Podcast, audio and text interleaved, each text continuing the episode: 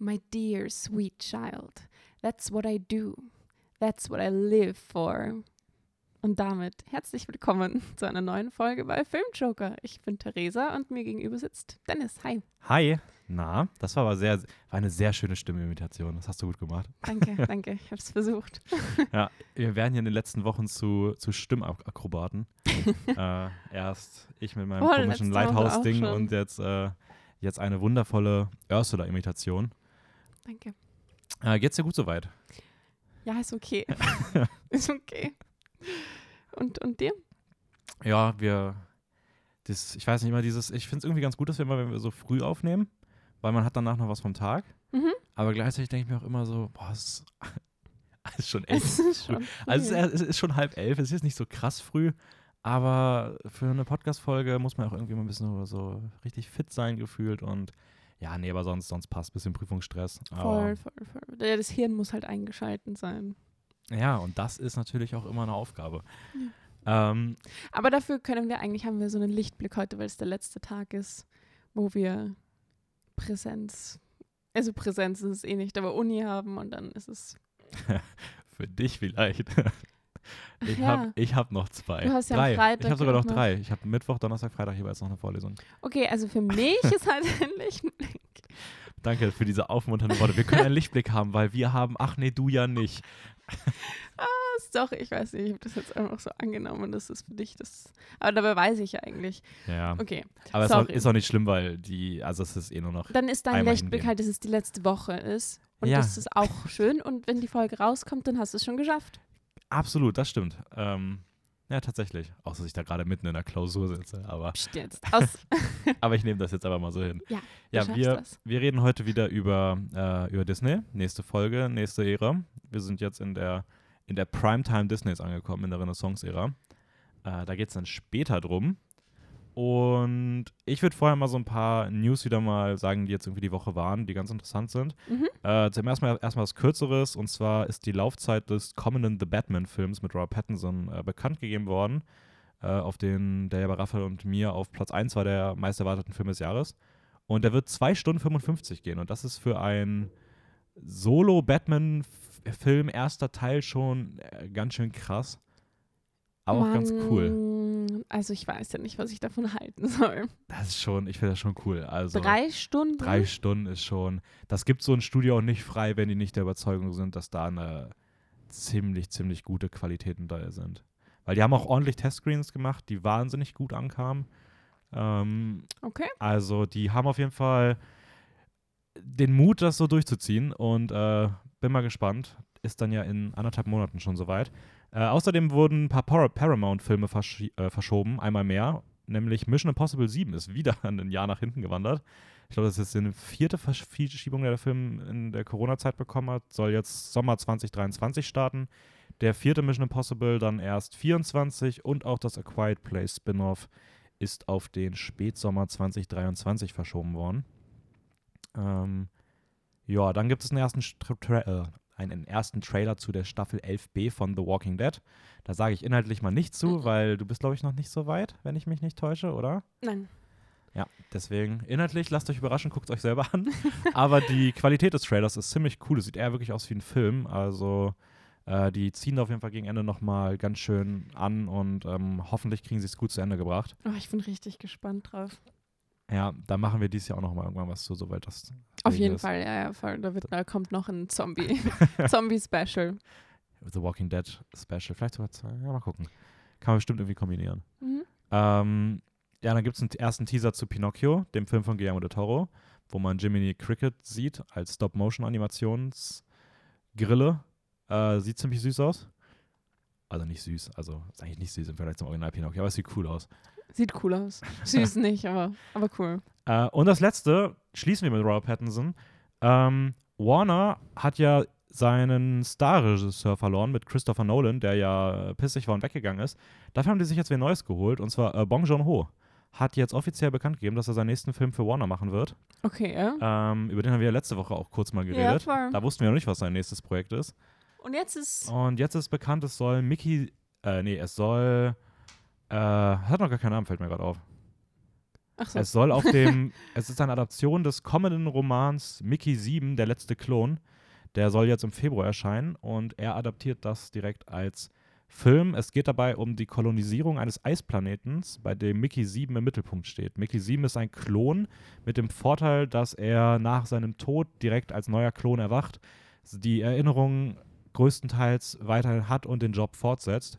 Und die Hauptrolle in diesem Film soll Robert Pattinson spielen, ähm, der gerade in den letzten Zügen der Verhandlung ist, aber das soll, also es ist auch schon überall eingetragen, dass er die, die Hauptrolle spielen Aber ganz wird. kurz, der, die, die Romanfolge ist noch nicht mal veröffentlicht. Nee, deswegen kann man auch zur Handlung nichts sagen, außer das, was bei der Romanveröffentlichung, Okay. also was bei dem Roman als potenzieller, ähm, ja, als potenzieller, weiß ich nicht, Buchklappentext irgendwie drin steht Ja. oder sowas. Ähm, es haben wohl schon so ein paar Lesungen stattgefunden. Da haben die Leute gesagt, es erinnert ein bisschen an eine Mischung aus der Marsianer und irgendeinem anderen Science-Fiction-Roman oder ja, es Film. klingt sehr Science-Fiction. Ich weiß Aber äh, Science-Fiction. ja, könnte ganz cool werden. Also Schnee-Sci-Fi hat er ja mit Snowpiercer schon mal gemacht. Mal gucken, wie das hier wird. Ähm, fand ich auf jeden Fall ganz interessant, dass da jetzt auch als Ergänzung zu letzter Woche, wo wir nicht wussten, ob bei dem nochmal, was jetzt das nächste ist, einfach cool, dass er Robert Pattinson einfach, also der kriegt momentan schon die ganz schön großen Rollen. Also ähm, der kleine Twilight Edward hat sich gut gemacht. Ich habe ihn noch nie irgendwo anders gesehen als in Twilight, also ich kann jetzt nicht so viel Ja. dazu sagen. Aber nächste Woche wird Ja? sich das geändert haben. ja, ja. Und dann denkst du dir so, ja, hm, weiß ja nicht. Ich werde Bescheid geben. ähm, ja, dann äh, Recap machen wir diesmal nicht groß, was. Ich habe nur Afterlife, die dritte Staffel zu Ende geschaut. Ähm, die Serie ist damit durch. War eine der Serien der letzten Jahre, die ich schon ein bisschen lieben gelernt habe. Eine sehr lustige britische Serie, aber auch sehr berührend. Also die ersten Staffeln haben mich durchgehend vom Lachen direkt innerhalb von Sekunden in die Tränen getrieben und dann wieder zurück. Und Oh. ja, die war, die war richtig schön. Also äh, eine sehr einzigartige Geschichte. Ist jetzt zu Ende gebracht worden. Ähm, fühlte sich ein bisschen gestreckt an. Also es sind nur sechs Folgen, a 25 Minuten, Mhm. äh, wie immer bisher. Und trotzdem habe ich irgendwie das Gefühl gehabt, so viel Handlung war nicht mehr in der dritten Staffel drin. Weswegen die ersten Folgen ein bisschen so, okay, irgendwie so richtig passiert nichts. Ähm, ich fand es auch ein bisschen schade, dass meiner Meinung nach zwei sehr wichtige Figuren für die Emotionalität der Serie nicht mehr in der dritten Staffel vorkamen. Ähm, weil das halt genau die waren, die mich halt immer bisher gekriegt haben und das hat irgendwie so ein bisschen gefehlt. Trotzdem sind da ab der dritten Folge, glaube ich, wieder in jeder Folge unfassbar gute Comedy-Momente und die letzte Folge kommt zu einem ähm, wundervollen und zu den Figuren und zu der Serie äh, schön passenden metaphorischen Ende. Ähm, ja, auf jeden Fall eine durchweg riesige Empfehlung. Also die Serie war von vorne bis hinten super. Ähm, aber das war es auch im Recap. Und Okay. damit würde ich sagen, mit ganz, Starten ganz, ganz wir. viel Zeit auf der Uhr, starten wir und gehen rüber zu der Disney-Renaissance-Ära, die auch keinen Spitznamen hat. Also, das war die erste bisher. Aber wie, du hast sie vorhin die Primetime-Ära die Disney Primetime-Ära, ja. Die 20 Das, Uhr das 15 trifft schon Disney-Ära. ganz gut. Ja. Ähm, ja, wie, war, wie ist so deine, deine Grundeinstellung äh, zu der Ära? Naja, generell, ich will jetzt nicht sagen, dass ich sagen kann, das ist mein Gefühl, sondern das ist schon so ein Fakt, dass das irgendwie die, die Meisterwerke von Disney sind alle oder so gut wie alle in dieser Ära. Mhm. So die großen Meisterwerke. Und die Qualität geht im Vergleich zur letzten Ära nochmal um einiges nach oben Mhm. im, im Bild, aber auch vor allem in den Geschichten. Ich meine, Songs können sie sowieso immer, aber da ist, finde ich, auch nochmal ein ganz neues Ja. Level erreicht. Also ich finde es mega. Also ich finde auch, wenn man so an Disney-Klassiker denkt, dann hat man irgendwie so aus jeder der bisherigen Ehren immer so, weiß ich nicht, so zwei, drei Filme und hier gefühlt alle. Gefühlt, ja. Und selbst die meiner Meinung nach etwas schlechteren aus der Ära fühlen sich trotzdem immer noch nach so Klassikern an. Also man hat so das Gefühl, dass, okay, das ist, sind irgendwie schon so, die haben dieses typische Disney-Klassiker-Feeling. voll, voll, Ähm, voll. Meiner Meinung nach mit ein, mit ein zwei Ausnahmen, aber Stimme ähm, ich dir zu, ja. die grundsätzliche Mindestqualität ist einfach in der Ära wahnsinnig hoch gewesen. Also du hast sonst immer so zwei, drei richtig gute Filme gehabt und jetzt hast du so ein, zwei Meisterwerke und hast dahinter aber dann so fünf, sechs richtig gute Filme noch. Ähm, das ist halt einfach crazy. Ähm, aber ich kann schon mal sagen, ich weiß nicht, ob es unterm Strich meine Lieblingsära von Disney ist, aber da kommen wir vielleicht zu in der letzten Folge dann nochmal irgendwann zu, Okay. äh, wenn wir die nochmal ein bisschen miteinander in Bezug setzen. Aber ja, das kann man wahrscheinlich auch erst sagen, wenn man dann wenn alle, alle, durch ist. ja, wenn man alle durch hat, genau. Ja. Mm, Aber ich, ich könnte mir schon vorstellen, dass es von sehr vielen Leuten wahrscheinlich die Lieblingsära ist, weil doch ja, und das auch wahrscheinlich zumindest der Lieblingsfilm auch aus der, ja, potenziell aus der Ära kommt. ist bei dir auch so. Bisher ja. Ja. Also ich bin ja noch nicht ganz durch. Ne? Ich bin ja, ein paar habe ich ja noch. Voll, aber- voll, voll. Ähm, da ist schon die Renaissance-Ära sehr, sehr weit vorne dabei. Also auch mit wirklich vielen Filmen. Ähm, Ja, bei mir auch, auf jeden Fall. kanntest du alle Filme vorher schon? Ich kannte alle Filme vorhin schon, ja. Du? Ähm, jein. Also ich habe, Kanntest- glaube ich, alle Filme vorher schon mal gesehen. Mhm. Aber ich konnte mich an, mh, ich glaube, drei oder vier gar nicht erinnern. Also wo ich wirklich gar nichts wusste. Das war für mich wie wirklich gänzlich neue Filme. Ich habe die Okay. irgendwann mal als Kind gesehen. Nein, also Aber- bei mir gaben zwei Filme davon, also gesehen habe ich alle, aber zwei davon äh, war ich jetzt auch nicht, da hätte ich jetzt auch nicht so aus dem Stegreif erzählen können, was da passiert. Mhm. Also ich, ich wusste, wie ich es ungefähr fand und ich fand es nie gut und deswegen habe ich es halt nicht mehr so oft angeschaut wie die anderen, die ich gut fand, wo man die dann tausendmal anschaut Mhm. und ich, weiß ich nicht, Ja, ein paar konnte man gefühlt wirklich mitsprechen. ja schon. Ich fand es dann teilweise auch lustig, wie ich damals, ich habe irgendwann vor zwei Jahren oder so mal die Live, äh, Disney Live-Action-Filme alle am Stück geguckt für ein altes Podcast-Leben noch. mhm. Ähm, und da habe ich dann bei irgendwelchen Filmen gedacht, so, oh, die waren ja so neu und die haben ja ein paar Sachen anders gemacht. Dann habe ich erst die Originale geguckt und denke mir so, ja, nee. Also da war, das war schon doch eins zu eins so. Ähm, ja, ja, ja. Interessant, wie Mit man das dann doch so ein bisschen Veränderungen. ja, ja, interessant, wie man das dann doch irgendwie dann im Kopf so ein bisschen anders abspeichert manchmal. Ja. Ähm, ja, Disney geht zurück zu ihren ähm, Musical-Filmen und man hat das weitergemacht, was man so ein bisschen mit Oliver und Company erprobt hat, nämlich, dass die Musicals sich anfühlen wie Broadway-Stücke. Also ich fand, das war schon bei Oliver und Co. dieses, es hatte so ein bisschen Broadway-Flavor. Es ist natürlich eine ganz andere Musik, aber man hat, glaube ich, Ja. erkannt, dass so im Theater-Broadway-Musical eine Chance der Zweitverwertung liegt. Mhm. Und ähm, das merkt man den Musicals auf jeden Fall stark an.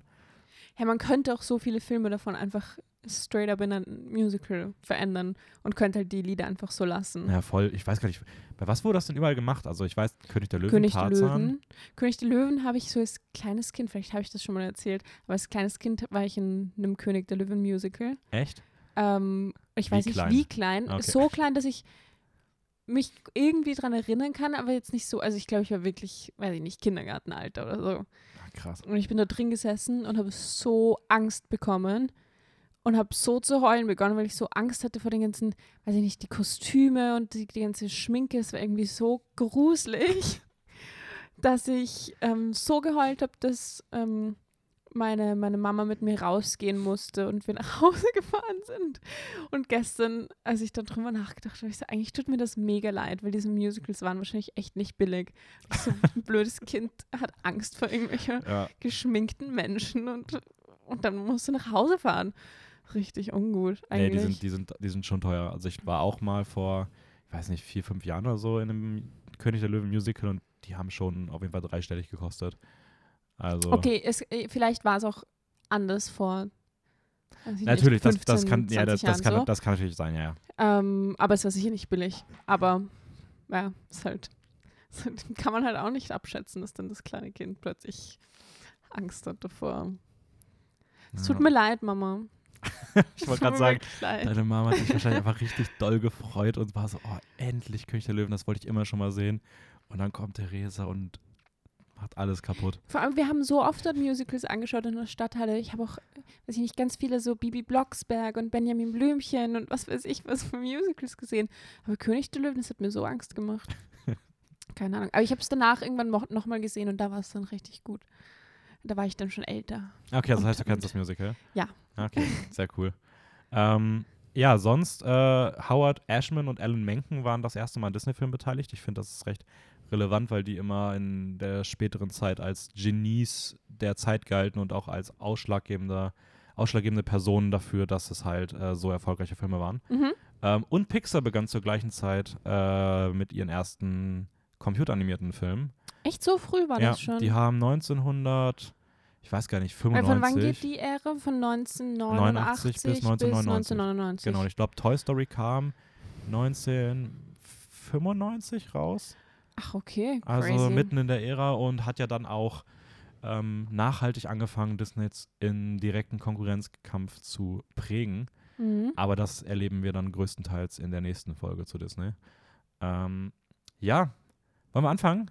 Fangen wir an. Wer, warte mal kurz. Ähm, ich würde sagen, mit Blick auf die Filme, Ja, äh, wer, wer will, willst du anfangen oder soll ich anfangen?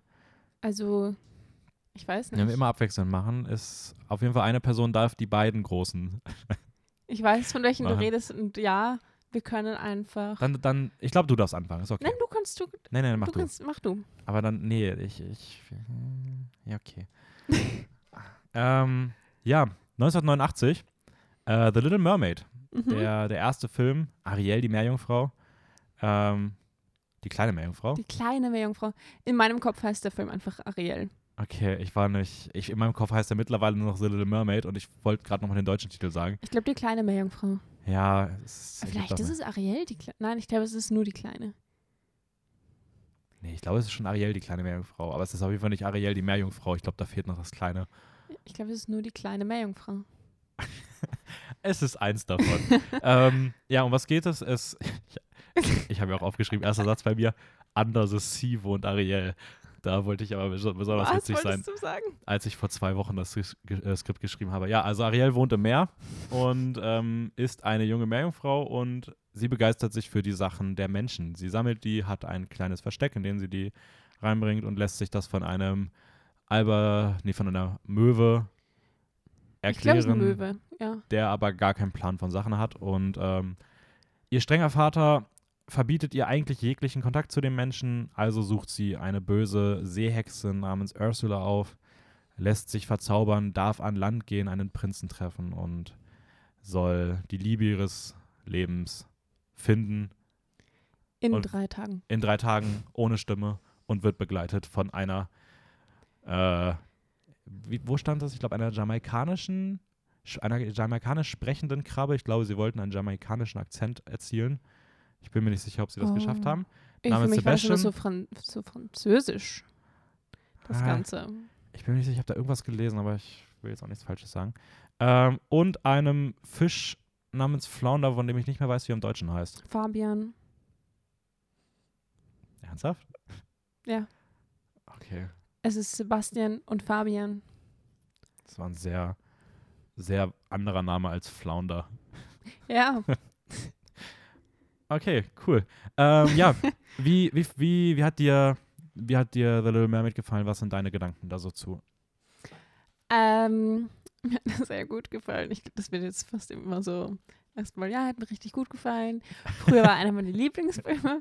War wirklich, also ich fand, äh, die kleine Meerjungfrau war früher echt einer meiner Lieblingsfilme. Ich fand äh, das immer so cool, auch diese Faszination für das Fremde irgendwie. Mhm. Ähm, damit konnte ich mich sehr reinfühlen in das Ganze. Mhm. Und ich finde auch, Erik ist ein richtig cooler, ähm, ein richtig cooler Prinz.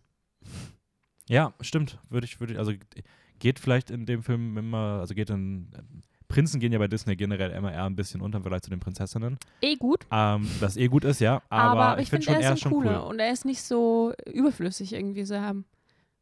Er tut auch was. Er steht nicht nur blöd herum, sondern Ja, also nicht, schon. dass das jetzt so viele machen, aber irgendwie weiß ich nicht. Ich Nee, die meisten kommen irgendwie auf einem Pferd cool. vorbeigeritten Ja, einmal genau. und machen danach nichts mehr, außer dass sie irgendwie alle gleich aussehen. Genau. Und er hat auch so schöne Augen. Und ich finde hier auch diese kleinen Sidekicks oder wenn man das so sagen Mhm. kann, ich finde sie so witzig und so cool und sie haben, finde ich, voll den Charakter im Vergleich zu manchen anderen, die nicht mehr sprechen können. Aber hier haben sie so voll, weiß ich nicht, Ja, ja. Charakter. Also ich finde auch, also gerade Sebastian finde ich, finde ich auch extrem cool. Also Ja. ich habe irgendwie sehr viel verwechselt gehabt, weil ich, glaube ich, damals irgendeine Fernsehshow geguckt habe von Ariel und Mhm. ich war so, okay, die ganzen Szenen kommen ja noch und nein, das war alles aus der Fernsehshow. Aber ähm, trotzdem gerade Sebastian ist, ist einfach äh, richtig, richtig lustig, so wie er schon, schon, schon. so als Tritons äh, Schoßhündchen auf der einen Seite ist und auf der anderen Seite irgendwie versucht Ariel zu helfen und ähm, dann noch einfach ein Krabbendirigent ist. Das ist einfach auch so Der lustig. Krabbendirigent. Äh, ja. Nee, ich finde ich auch cool. Also ich mag gerade die Songs extrem gerne. Mhm. Äh, ich sag mal so, Under the Sea kannte ich natürlich schon. Also das äh, ist so ein Lied, das man ja, an dem kommt man ja kaum vorbei. Mhm. Äh, großartiger Song und Unfortunate Souls hatte ich auch im Kopf, dass ich da schon wusste, so, hm, also konnte ich mich schon erinnern. Was ich aber extrem cool fand, war ein Part of Your World. Ja. Das, was sie singt, wenn sie in der Höhle ist und ähm, so von der Menschenwelt träumt. wo und sie nach oben in das kleine Ja. Loch so spät und sieht, was es noch alles gibt. Ja, und, da, und den, den hatte ich so gar nicht auf dem Schirm und ich fand den so schön. Ich glaube, das ist fast mein Lieblingssong aus dem, aus dem Film. Mhm. ja, Ähm. es, also ich mein, ich hatte den am Schirm. ähm, ich mochte den noch richtig gerne. Auch die deutsche Version ist mega gut. Was ich, ich habe ähm, Ariel schon mal vor einem halben Jahr oder sowas angeschaut, weil ich Ah, einfach okay. Lust drauf hatte. Und da habe ich es aber in der deutschen Version angeschaut und Mhm. habe mich so geärgert, weil auf Disney Plus gibt es nur eine Version, die nochmal neu aufgenommen wurde, so zehn Jahre nach dem Release. Ach, echt? Und ich, ich kannte halt als Kind immer die originale Version. Ich weiß nicht, woher jetzt die andere plötzlich kam. Und Wait, wait, wait, einfach ganz kurz. nicht. Auf Deutsch neu aufgenommen oder? Auf Deutsch. Ah, okay. Auf Deutsch wurde es neu aufgenommen mit anderen, äh, anderen Synchronsprechern, anderen Sängerinnen, Sängern und so weiter. Ariel hat eine andere Stimme und sie haben auch den Text ein bisschen geändert. Und ich kannte aber äh, in- und auswendig die, die erste Version. Und dann habe ich mich richtig, richtig geärgert und es hat einfach nicht dasselbe Gefühl gehabt. Deswegen habe ich auch vor einem halben Jahr einen, eine viel schlechtere Bewertung gegeben, weil ich mir dachte, da, wie, wie blöd ist das?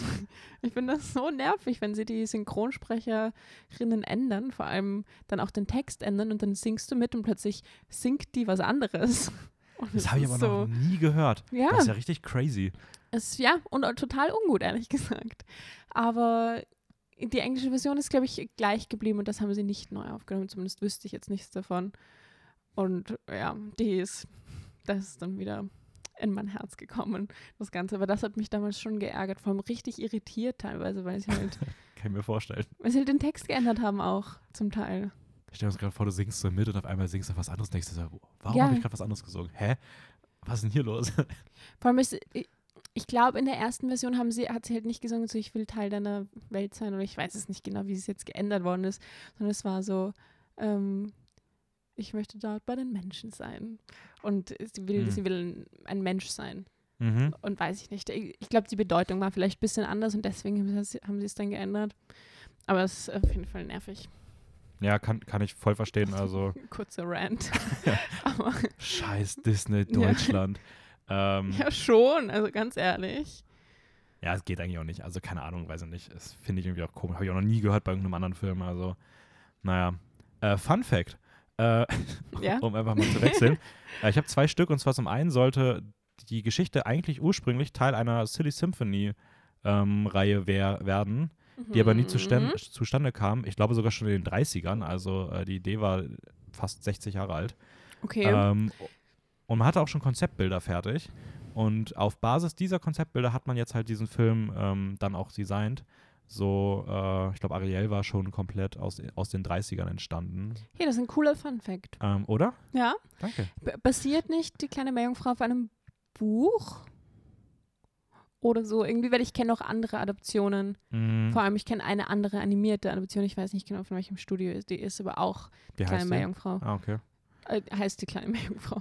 Kann ich mir tatsächlich gut vorstellen. Also habe ich mir jetzt nicht explizit noch was so rausgeschrieben. Ähm, aber kann ich mir vorstellen, ich finde eh, dass es ist halt schwierig zu sagen, ob es einfach ein Buch gab oder ob einfach irgendein Film mal irgendwann rauskam und halt so stark weitere Werke inspiriert hat, sich an dieser Ja, Geschichte zu orientieren. das. Voll, voll, Weil ich finde auch, dass beispielsweise Pixars Luca auch ja ungefähr so ähnliche Aspekte behandelt. Ponyo von Studio Ghibli fühlt sich sehr ähnlich an. Also ich glaube, es inspiriert einfach dazu, ähnliche Geschichten so Voll. zu erzählen, weil das Meer halt einfach ein schöner Ort ist. Voll, das, nein, das stimmt schon. Ähm. Nur die, die andere Version, die ich kenne, ist wirklich, also dieselbe Story. Okay. Dann kann, also ich kann mir schon vorstellen, dass es da vielleicht ein Buch zu gibt.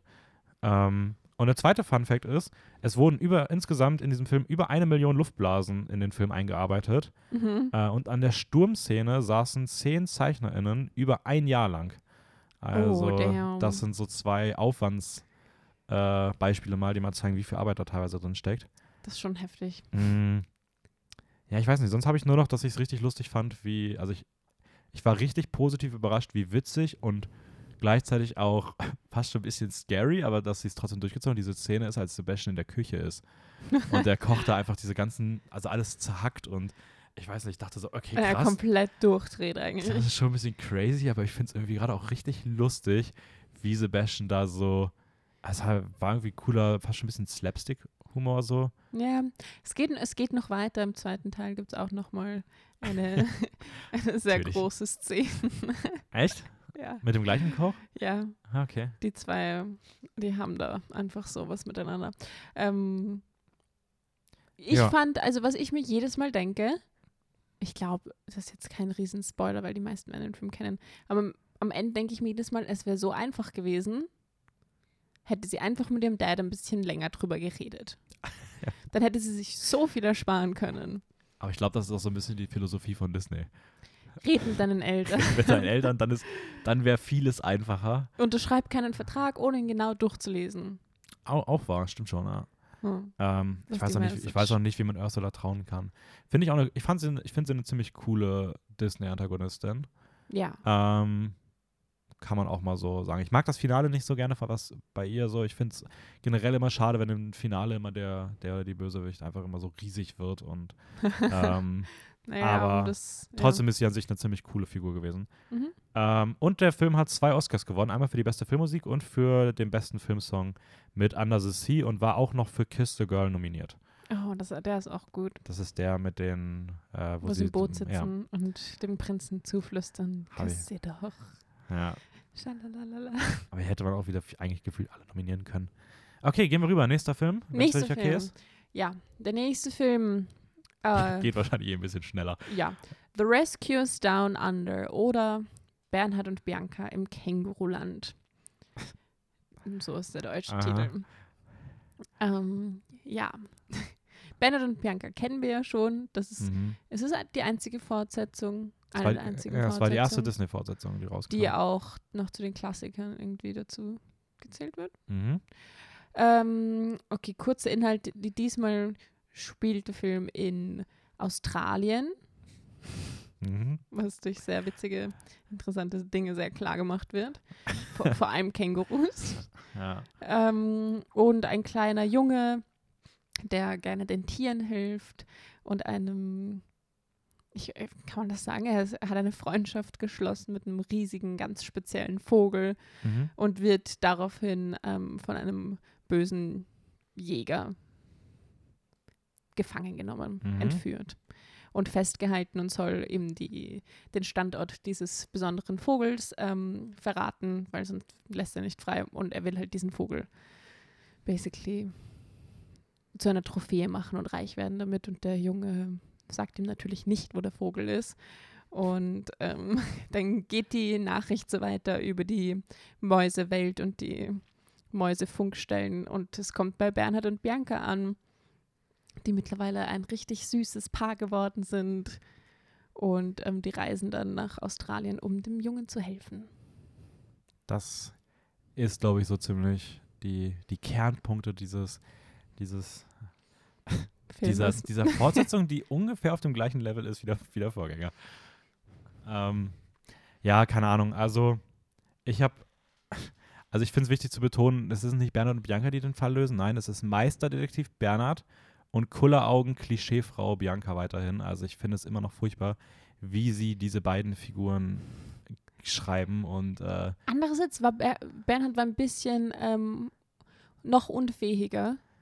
Ja, Und die ganze Zeit, während Bianca einfach, weiß ich nicht, auf diesem Schlangenkopf reitet mit dem anderen Mäusetypen, der da dazwischen funkt die ganze Zeit und sie nichts tut, um ihm zu sagen, hey, ich bin mit Bernhard. Ähm, und Bernhard fliegt einfach die ganze Zeit überall runter und ja, aber ich finde zumindest, was den Fall ist angeht und so. Retter. So. Ja, aber ich finde zumindest, was den Fall angeht und so, da ist sie halt, ich meine weiterhin, sie ist eigentlich die Agentin und das ist halt das, was man in diesem Film nie merkt.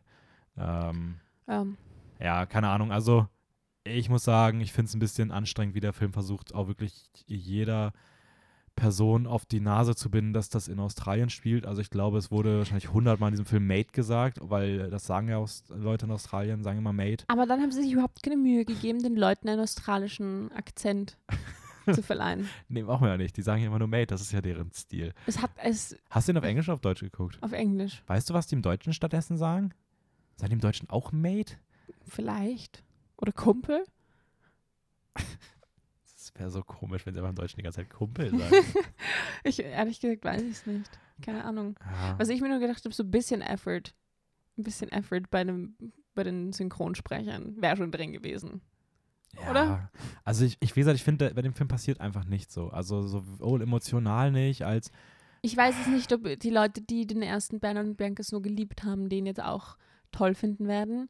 Aber ich war einfach so, die Figuren interessieren mich nicht, ich mochte die nicht und es ist einfach langweilig.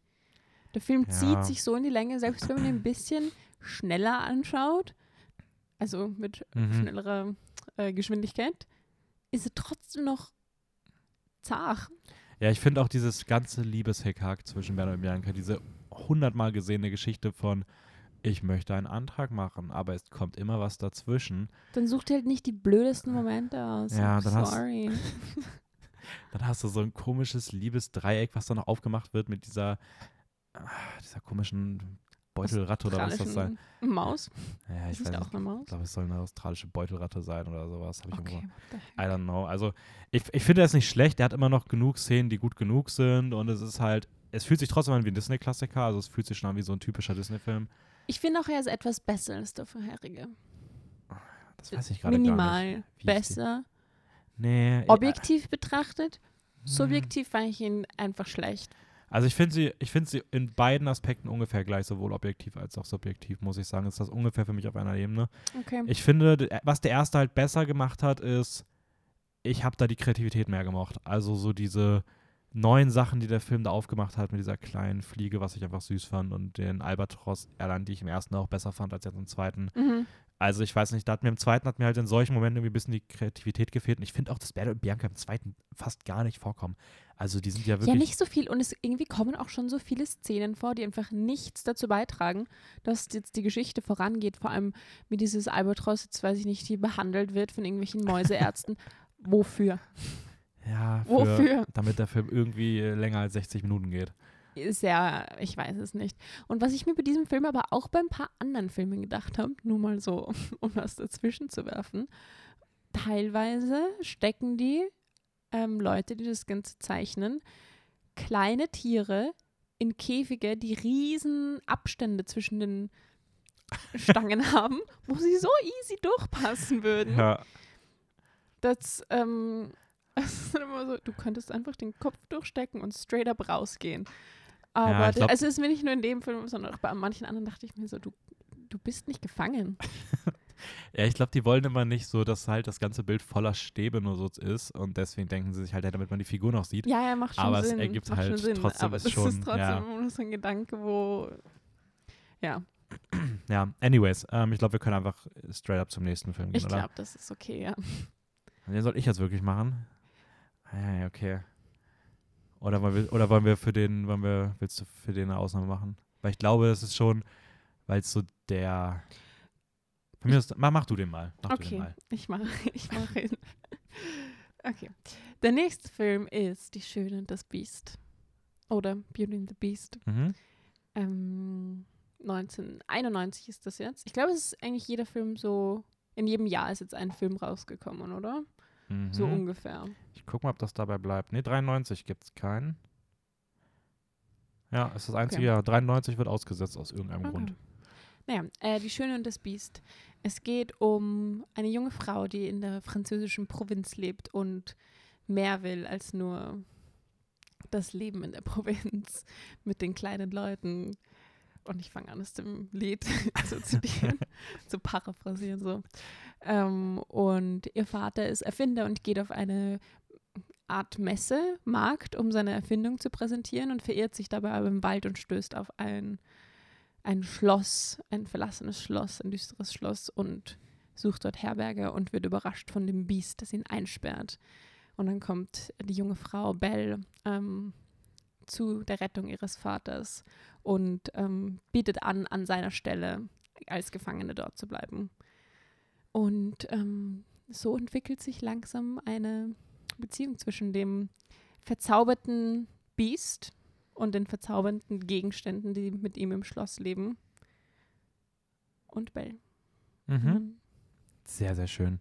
Ich finde einfach, das ist so, die, man erzählt die Handlung und man wird im Kopf schon so, ach ja, das Okay. war, das war schön. Ähm, ich finde auch Belle ist einfach ein richtig cooler Name. Also ich mag den Namen irgendwie voll gerne. Ist natürlich irgendwie so, okay, Belle, Bella, ja. Aber nee, ich finde, ich weiß nicht, finde ich einfach so, weiß nicht, ich finde es ein schöner, schöner Name. Ja, finde ich auch. Ähm, Ich finde schon, der Film startet einfach so cool. Diese Erzählgeschichte Mhm. am Anfang, wie sie, wie sie einführen in die, in die Hintergrundgeschichte vom Beast, wie das Beast zum Beast geworden ist. Ähm, erstens mal so cool erzählt, zweitens mal so coole Visuals mit diesem Kirchenglasfenster und Mhm. dann und dann die Musik dazu ist auch einfach immer so episch. So wenn man beginnt, diese Musik zu hören, dann ist man schon so voll drinnen ja, in dem voll. Gefühl. Ja. Dann die Eingangsszene eigentlich, danach in die tatsächliche Geschichte, wo Belle vorgestellt wird. Das ist eine der besten, einer der besten Songs, die, die einen Charakter in Disney vorstellen. Meiner ja, Meinung nach. Würde ich, würde ich dir auch recht geben, ja. Oder? Ja, finde ich schon. Wie, wie sie einfach vorgestellt wird mit diesem Song. Und es ist, ach, immer wenn ich höre Bonjour, dann ist es schon so, ah, mein Herz wird warm. Ja, nee, also ich kann da auch nur, nur zustimmen. Also ich finde auch, dass ähm, Beauty and the Beast wahrscheinlich für mich objektiv der beste Disney-Film ist. Ähm, eine Sache will ich mal kurz aus dem Weg räumen. Ja, man liest das immer wieder, Stockholm-Syndrom und so weiter, ob das da irgendwie angebracht wäre oder nicht, weil sie eigentlich eine Gefangene ist und sich in ihren, wie nennt man ihn? Ent, äh, nicht Entführer, aber Ge Gefangenenhalter. hm? Ähm, Ja, ja, verliebt.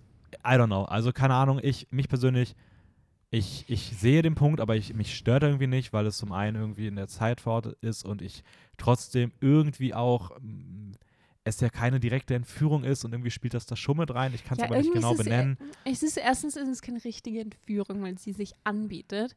Und Ja. dann hat sie auch die ganze Gastfreundschaft, nicht durch ihn, am Anfang zumindest, Mhm. aber durch alle anderen. Und ähm, dazwischen läuft sie auch mal weg, Ich wollte gerade sagen, man hat, man hat auch nicht das Gefühl, dass sie nicht weg könnte, wenn sie Ja. weg wollte. so, so. dieses eine Mal läuft sie ziemlich easy aus dem Schloss Ja. hinaus. Und wie gesagt, ich habe auch nicht das Gefühl, dass wenn sie am wann anders sagt, ich gehe jetzt, dass er sagen würde, ja, nee. Also, ja. Und außerdem fand er sie schon von Anfang an noch irgendwie. Ja. Trotzdem, ich, ich finde, es ist ein Punkt, den man zumindest mal ansprechen muss, aber Ja, kann man Ähm, ansprechen. Ist okay.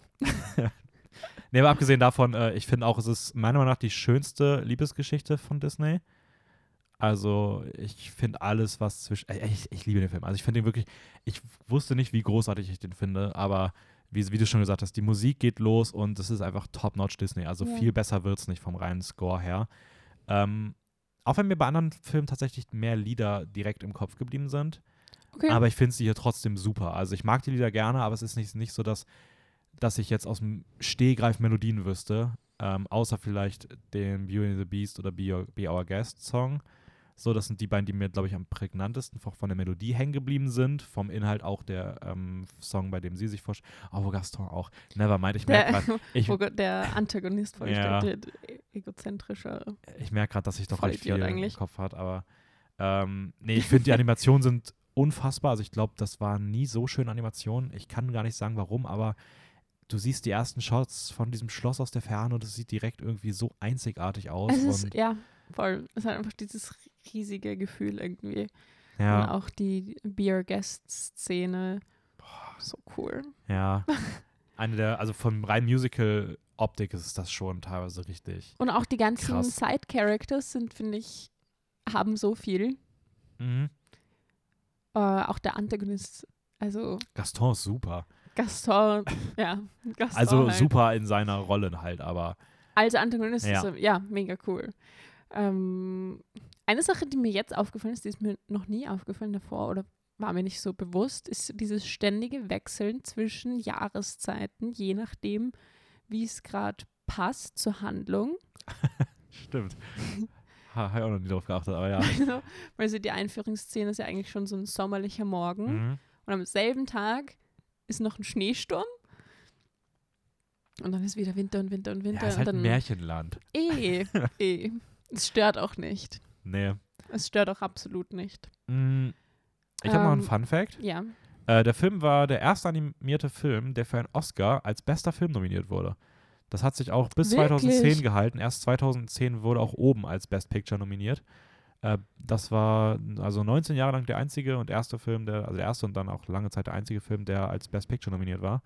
Hat auch zwei Oscars insgesamt, gewonnen für beste Filmmusik, bester Filmsong mit Beauty and the Beast und war außerdem noch für den besten Sound nominiert und auch noch die Lieder Be Our Guest und Bell wurden nominiert. Also hier waren einfach fünf Damn. fünf, also von fünf Songs waren einfach drei von Beauty and the Beast nominiert. Schon crazy. Ja. Also, ja. Das, das sagt ja schon was aus, oder? Mhm. Also, ich könnte eigentlich stundenlang schwärmen von dem Film. Ist auf jeden Fall Spoiler, mein Lieblingsfilm. Und ähm, ich weiß nicht, allein die Szene, wo sie dann im Ballsaal tanzen. Erstmal die Vorbereitung dazu. So genial. Und dann, wie sie tanzen, gab es jemals in der ganzen Disney-Geschichte so eine romantische Szene. Oh mein Gott, ich liebe es so sehr. Und dieser Song, ich werde auf jeden Fall auf meiner Hochzeit mit meiner Frau zu diesem Song tanzen. Nur, dass du es weißt. Ja, zu Die Schöne und das Biest. Ja. Das ist aber auch, ja, äh, ist auch ein schöner Song. Also muss man wirklich sagen, es ist schon, es hat so dieses, diesen, diesen, diese Ball-Epik. Also irgendwie, du fühlst dich selbst, als ob du auf so einem Ball bist. Also es passt irgendwie ja. dazu, zu so großer, großem Raum, schön geschmückt. Ähm, ja, Ahnung, einfach ein, einfach ein toller Song. Ist auch schön, dass das bei dir dann schon, äh, schon feststeht. Ja, ich, naja, ja, es war irgendwie davor schon klar. Ja. Aber ich glaube auch, dass dieser Film eine der ersten Versionen ist von diesem ganz, okay, ehrlich gesagt weiß ich nicht, ob es die erste Version ist, aber es ist auf jeden Fall die epischste Version von diesem, was du liebst, lass los und wenn es zu dir zurückkommt, dann ist es Mhm. für immer deins, ja. Ja, true. Also, oder? hat das Disney noch mal irgendwann anders gemacht? Ich weiß es gerade nicht. Können wir darauf achten, wenn wir die Wrestling durchgehen. Ja. Wollen wir weitergehen zum nächsten? Ist für dich okay, wenn wir Na gut, wir dann würde ich sagen, dann mache ich jetzt zweimal die, die Handlungszusammenfassung, dann sind wir wieder in äh, wieder im Abwechslungsrhythmus drin und dann habe ich mein, mein Favorite. passt. Maybe mein Favorite, wer, wer weiß das schon. Ähm, okay, starten wir aber erstmal mit, mit Aladdin. Ähm, für mich Kindheit pur. Nebenha äh, Nebenhandlung. Äh, worum geht es in der Handlung? Äh, Aladdin ist ein einfacher Dieb, der in den Straßen von Agrabah lebt mit seinem kleinen Äffchen Abu. Äh, Jasmine ist eine Prin oder Jasmin, Prinzessin Jasmin. Habe es mir auf Englisch alles aufgeschrieben.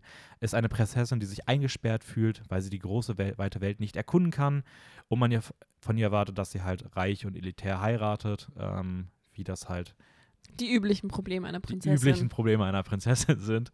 Ähm, und ja, Aladdin trifft dann über, ich nenne es mal Umwege, auf einen, auf einen magischen Genie, der drei Wünsche erfüllt. Und mit diesem Genie versucht er sich Ra- Reichtum und Ruhm zu holen, um einen, um einen guten Ruf zu bekommen, um dann die Chance zu bekommen, Jasmine äh, ja, kennenzulernen und zu heiraten. Und ein machtgieriger, böser Handlanger des Königs oder rechte Hand des Königs oder so Vertrauter. ein Berater, glaube ich. Berater, irgendwie sowas, Ja. ähm, namens Jafar, versucht, die Herrschaft an, äh, von Agrabah an sich zu reißen. Das ist, glaube ich, so die Rahmenhandlung. Sehr. Ähm, Sehr schön zusammengefasst. basiert auf, dem, auf der Geschichte Aladdin und die Wunderlampe aus den Märchen aus Tausend und einer Nacht. Mhm. Ähm, und interessanterweise spielt er eigentlich im arabischen Raum, basiert aber viel mehr auf indischer Kultur als auf arabischer Kultur. Äh, fand ich auch irgendwie ganz, ganz interessant. Und ja, wie, wie, wie stehst du zu, zu Aladdin? Also, bei Aladdin habe ich nicht so ein Nostalgie-Dings, weil ich den früher nicht so mochte. Ich kann auch nicht sagen, wieso. Aber als Kind Einfach- mochte ich den halt einfach, nicht. so. Einfach so im Vergleich zu Meisterwerken wie die Schön und das Biest, war ich halt so, mm, Mhm. mm. ist okay. Jafar war mir immer mega unsympathisch, was wahrscheinlich der Sinn ist von einem Antagonisten, aber ich fand ihn auch nicht cool als Antagonisten und hat sich viele so einfach so erschummelt, indem er den Sultan halt hypnotisiert hat.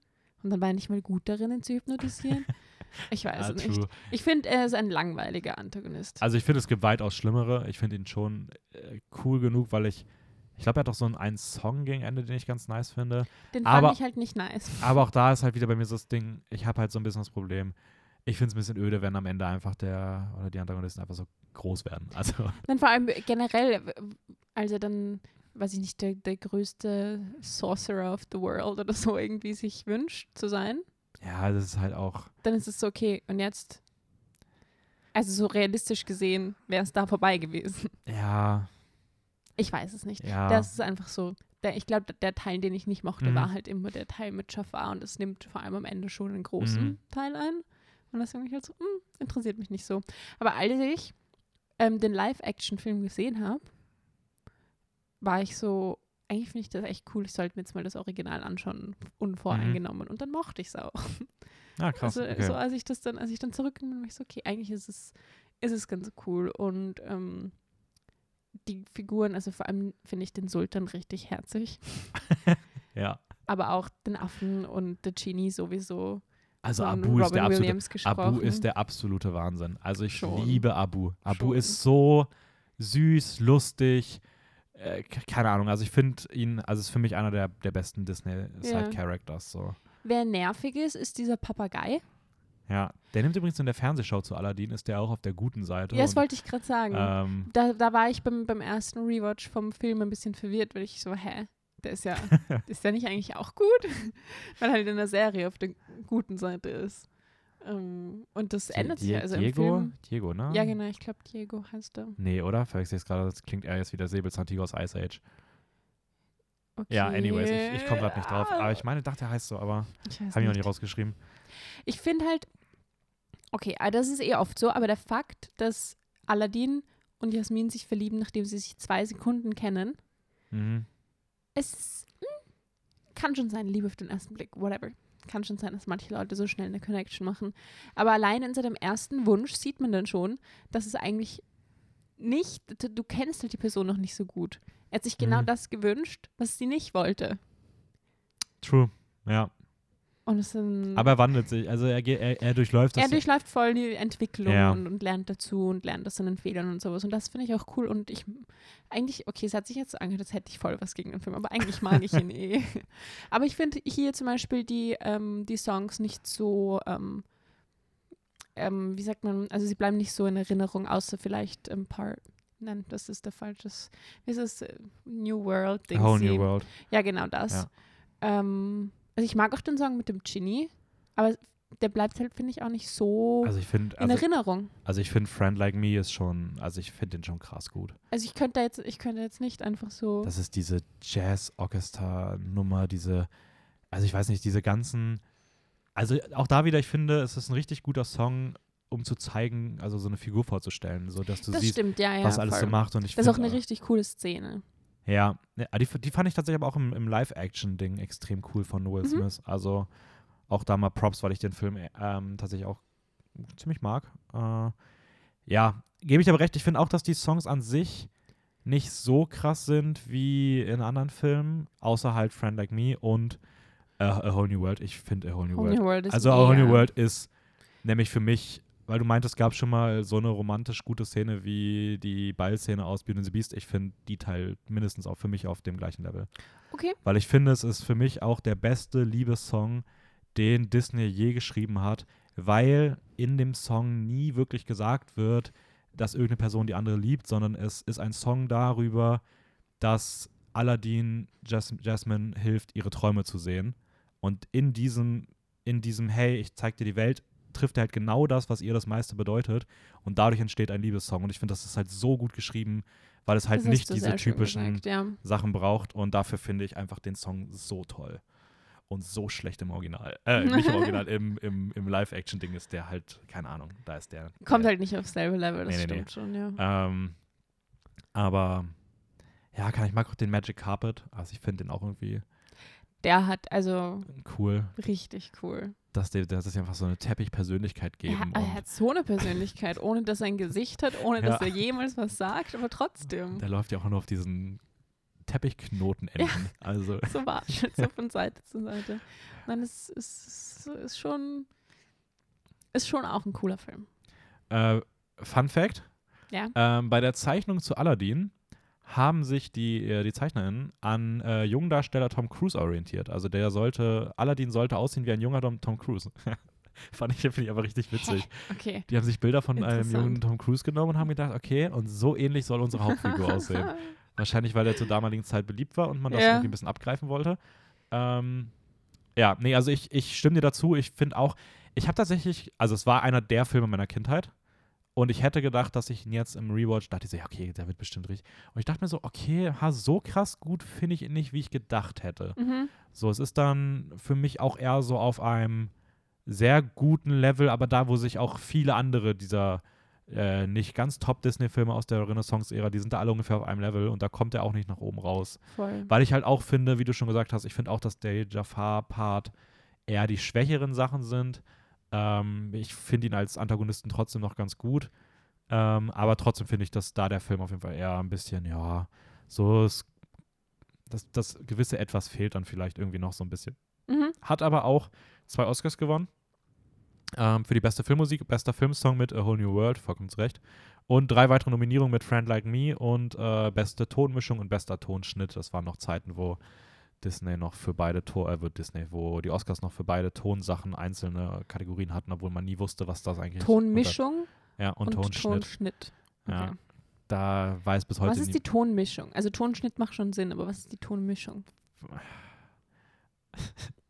wie verschiedene Töne ineinander geschnitten sind. I don't know. Es ist irgendwie, das war irgendwie nie klar, was wirklich der Unterschied ist. Okay.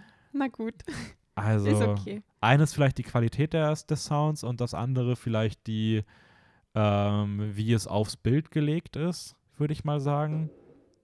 Aber, also Tonmischung ist, würde ich mal behaupten, wahrscheinlich die Qualität eher. Also wie gut ist, sind die Töne abgemischt und die Sounds abgemischt und wie gut klingt es und wie immersiv klingt es vielleicht. Während das andere dann eher schaut, äh, wie ist es unter die, das Bildmaterial gelegt. Aber ich finde, es, es ist schon gut, dass die es jetzt auf Best Sound geändert haben. Reicht dann Ja. eigentlich schon, ja. Ähm, machen wir weiter. Ja, du bist dran Okay. nochmal, oder? Ja, dann danach für den Rest der, der Filme abwechselnd. Äh, The Lion King, 1994. Nach dem ein Jahr Pause, man hat sich extra noch ein Jahr länger Zeit genommen für dieses Meisterwerk. Ähm, es geht um Hamlet im Reich der Löwen. Äh, Simba wächst als Prinz auf, äh, doch sein Vater Mufasa, der ihm eigentlich alles beibringt und ihm auch zeigen möchte, welches Königreich einmal ihm gehören wird, ähm, wird durch einen Verrat äh, verloren gehen.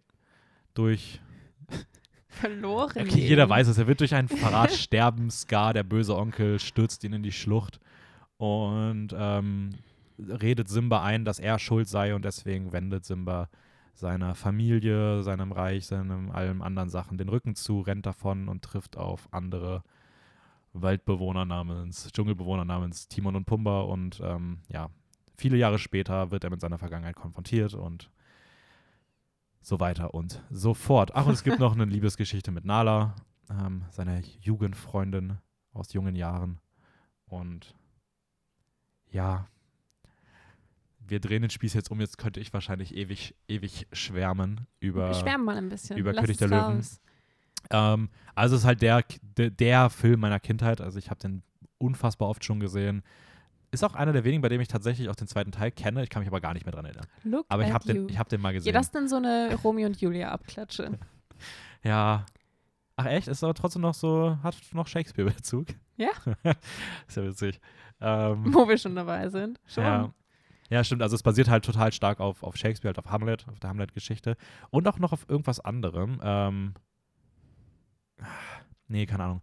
Aber ich habe mir irgendwas notiert, es war auch noch irgendein anderer Einfluss mit drin, aber ich fand halt Hamlet, Hamlet so am prägsamsten. Mhm. Ähm, und ja, keine Ahnung, für mich ist das einfach ein ab- absolutes Meisterwerk. Also ich bleibe dabei, ich finde auch weiterhin, dass, dass Beauty and the Beast ist für mich objektiv wahrscheinlich der knapp bessere Film. Ich finde, die beiden sind sehr dicht beieinander. Auf jeden Fall. Ähm, aber ich persönlich mag ihn mehr und ich finde, dass trotzdem Lion King auch objektiv für mich eher das Magnum Opus ist. Das ist so dieser herausstechende Film bei Disney und ich glaube, der bei dem, an den die meisten Leute zuerst erstmal denken, wenn so über den größten Disney-Film geredet wird. Ich glaube auch. Unabhängig ja. davon, was sie besser finden oder nicht, aber ich glaube, dass Lion King irgendwie nochmal ein ganz anderes. Prinzipiell, wenn, wenn du gefragt wirst, was Ja. ist das Disney-Meisterwerk, ja, ich glaube, das ist wahrscheinlich das prinzipiell die Antwort. Ja, aber ich glaube trotzdem, dass ähm, Beauty and the Beast an sich der bessere Film ist. Ähm, aber nur mini, wirklich nur mini, mini, mini, mini, mini, mini Dinge. Mhm. Ähm, nee, ich, ich liebe alles an dem Film. Ich finde, die Songs sind einfach alle, wirklich alle. Also jeder Song in diesem Film ist absolut krass. ja.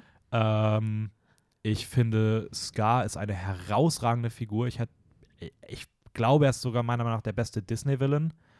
Also ich finde ihn einfach unfassbar gut geschrieben. Ich Das find, kommt schon hin. er hat diesen Badass-Moment mit Mufasa, der ihn einfach so krass definiert. Er hat mit Be Prepared einen unfassbar krassen Song. Also ich liebe Die Be Szene Prepared. ist auch heftig. Ja, es ist einfach eine Mischung aus Satan und, und Hitler. Also Die marschierenden. ja, das, das ist einfach sowas in einem, auch so ausdrucksstark, also in den Farben und boah, ist einfach, Es übermittelt auch dieses richtig stark das Gefühl so von, oh mein Gott, irgendwie, also man fühlt sich richtig unwohl, weil es so gut ist, weil er ja, so gut ist. Ja, voll. Ähm, ich finde Mufasa super. Ich finde, der hat eine tolle Stimme. Ähm, da gibt es manche Sachen, wenn von den Dialogen, wenn der sagt, da kriegt man einfach absolut Gänsehaut. Es strahlt auch so eine Ruhe aus, finde ich. Ja, voll. Also es passt, die Stimme passt doch gut zu Ja. dem, was die Figur sein soll. Und Simba hat definitiv einen Rückschritt als König. Also da kommt er auch nicht dran, als ein Mufasa ist. Der ist einfach nochmal eine, eine Ecke krasser so. ja, Ähm, ja.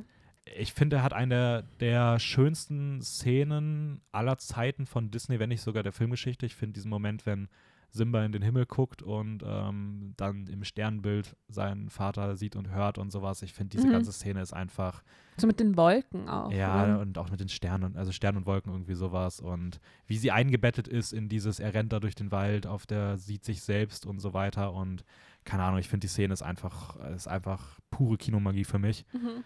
Ähm, ich finde es krass, wie sie einfach den Mut hatten, komplett auf menschliche Figuren zu verzichten, aber es auch dann trotzdem so unfassbar realistisch zu machen. Also, dass die, die Tiere auch in ihren Bewegungen sehr stark getroffen haben und es auch immer sehr Trotzdem haben sie was sehr wirkt. Menschliches. mhm. Natürlich. Also, aber Ja. Ist aber auch gut so, weil man hat ja im Lion King Remake gesehen, wie es aussieht, wenn du äh, nur auf Realismus gehst. Nämlich unfassbar gruselig. äh, ja, anyways, ich lasse das erstmal ganz kurz durch. Ich würde erstmal sagen, du kannst auch mal. Wie, wie, wie hat er dir denn gefallen? ich würde mich da jetzt eigentlich wirklich in jedem Punkt anschließen.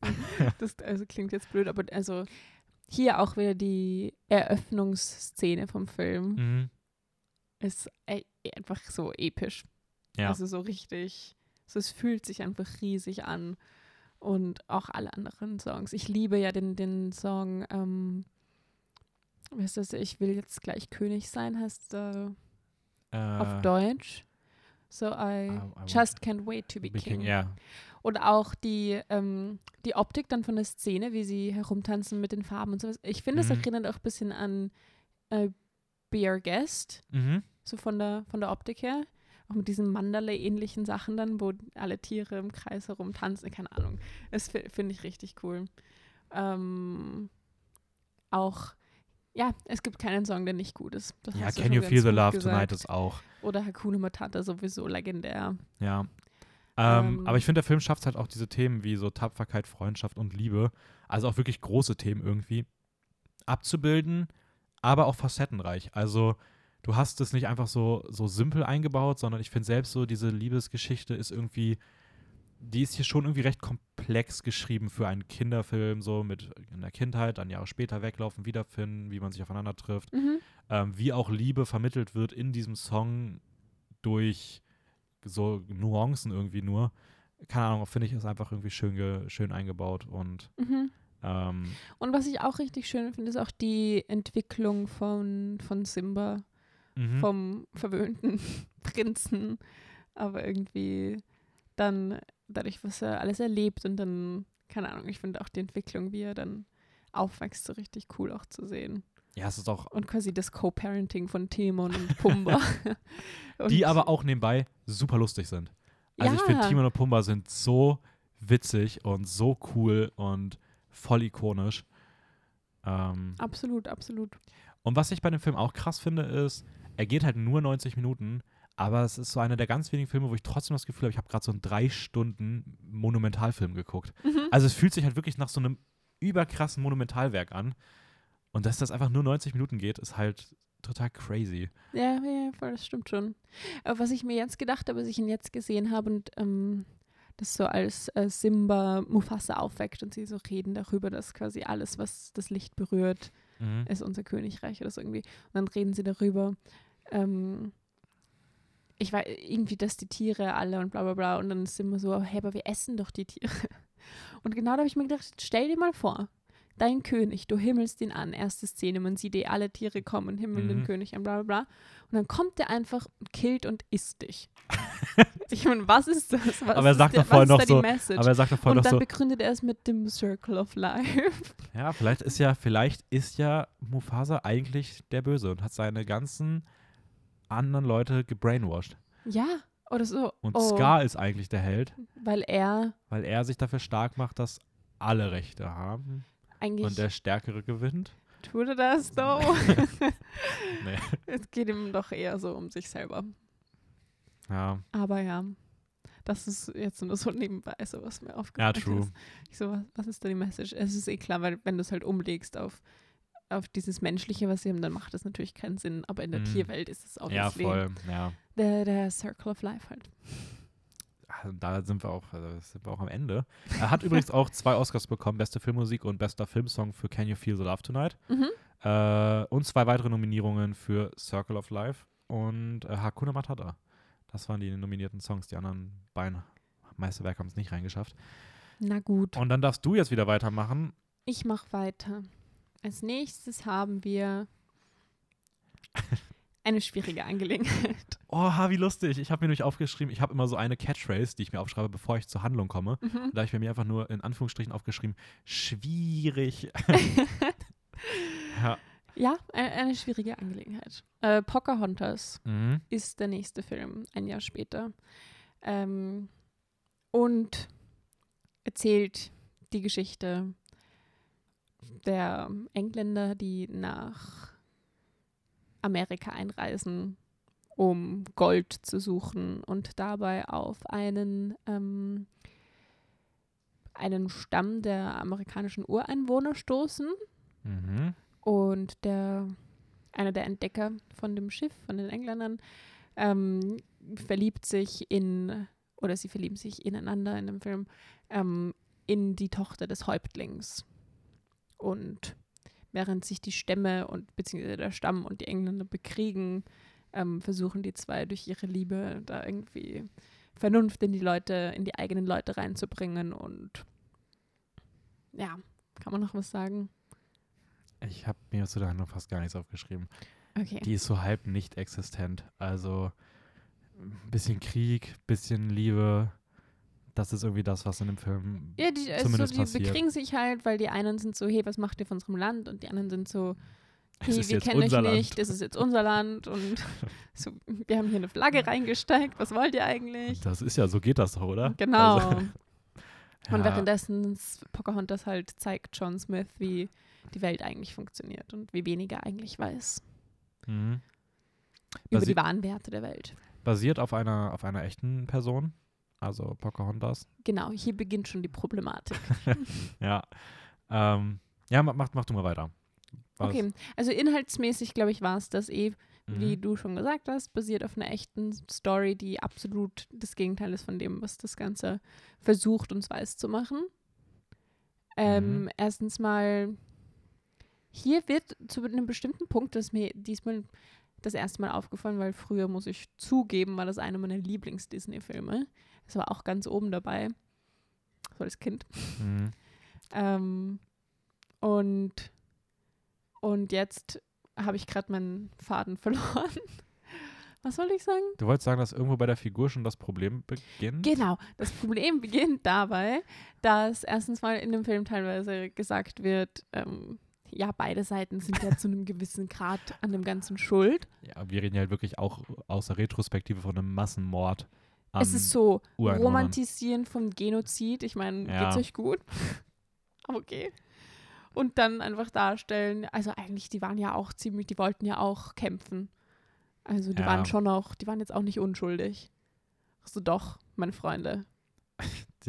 Doch machen sie. Und ich glaube, es ist auch kein Wunder, sich zu wehren, wenn Leute auf dein Land kommen. Also, Ist kein ähm, Wunder, vor allem, das ist ja auch die einzige Seite, wo jemand gestorben ist. Ja. Und dann, ich weiß es nicht. Ich weiß, man also- hätte, es, man hätte es bestimmt irgendwie mit dem Mini-Grundgedanken irgendwie von mir aus drin lassen können, wenn man es halt super komplex, aber da sie es einfach super simpel darstellen, einfach nur sagen, wirklich in einer Dialogzeile, beide Seiten sind schuld, das geht halt einfach gar nicht. Also es ist halt Ja, super nee. geschmacklos Nee. und Nein, vor- ich ähm, finde, ich finde den Film prinzipiell immer noch richtig schön. Die Bilder sind richtig schön, die Songs sind richtig schön. Ich finde auch die Figur Pocahontas richtig cool. Aber man Ja. hätte die Geschichte ganz anders erzählen können. Erstens mal hätte man nicht echte Personen, Pocahontas, eine Zwölfjährige, die basically entführt und vergewaltigt worden ist, hernehmen müssen und dann sowas draus machen. Sorry. Ähm, und dann, weiß ich nicht, wenn man die Geschichte von den Ureinwohnern und wie sie belagert werden und das Land weggenommen wird, kann man auch so erzählen, ohne dass es dieses, sie auf eine Ebene stellen miteinander und ach, beide sind irgendwie schuld. Das hätte man auch anders machen können. Ja, gewisse Teile finde ich trotzdem nicht schrecklich. Mhm. Ähm, Gewisse Teile der, der Story, so. ich muss sagen, ich finde, also wenn man jetzt mal das versucht, das wegzulassen, was dahinter steckt, Ja. ähm, finde ich selbst das im Film gezeigte ist für mich halt nur eine solide Liebes Liebesgeschichte. Also ich finde auch das nicht so krass interessant. Ähm, es sollte sich auch so ein bisschen an Romeo und Julia orientieren. Mhm. Ähm, aber irgendwie, ich weiß nicht. Ich finde Pocahontas als Figur auch nur okay. Ich finde sie irgendwie ein bisschen eindimensional und vor allem langweilig. Also ich finde den Film einfach auch echt in vielen Aspekten einfach ein bisschen öde.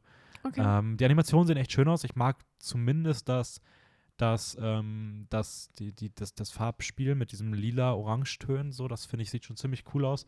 Ähm, ich muss aber sagen, ich finde aber auch die Songs nicht so gut. Also ich habe irgendwie die Songs, finde ich, bis auf, ich weiß gar nicht, wie er heißt, aber Color of the Wind ja. ist so der einzige, der wirklich Disney-Feeling hat. Alle anderen finde ich so, die wirken wie Songs, die in anderen Filmen keinen Platz gefunden haben. Ähm, Das ist auf jeden Fall mit Abstand der beste Song, aber ich finde auch den, ähm, ich kann ihn jetzt nicht singen, aber der mit der Weide, in der Szene mit der Weide richtig cool, mhm. wo sie so die Ah. weisen Worte gibt, die Weide.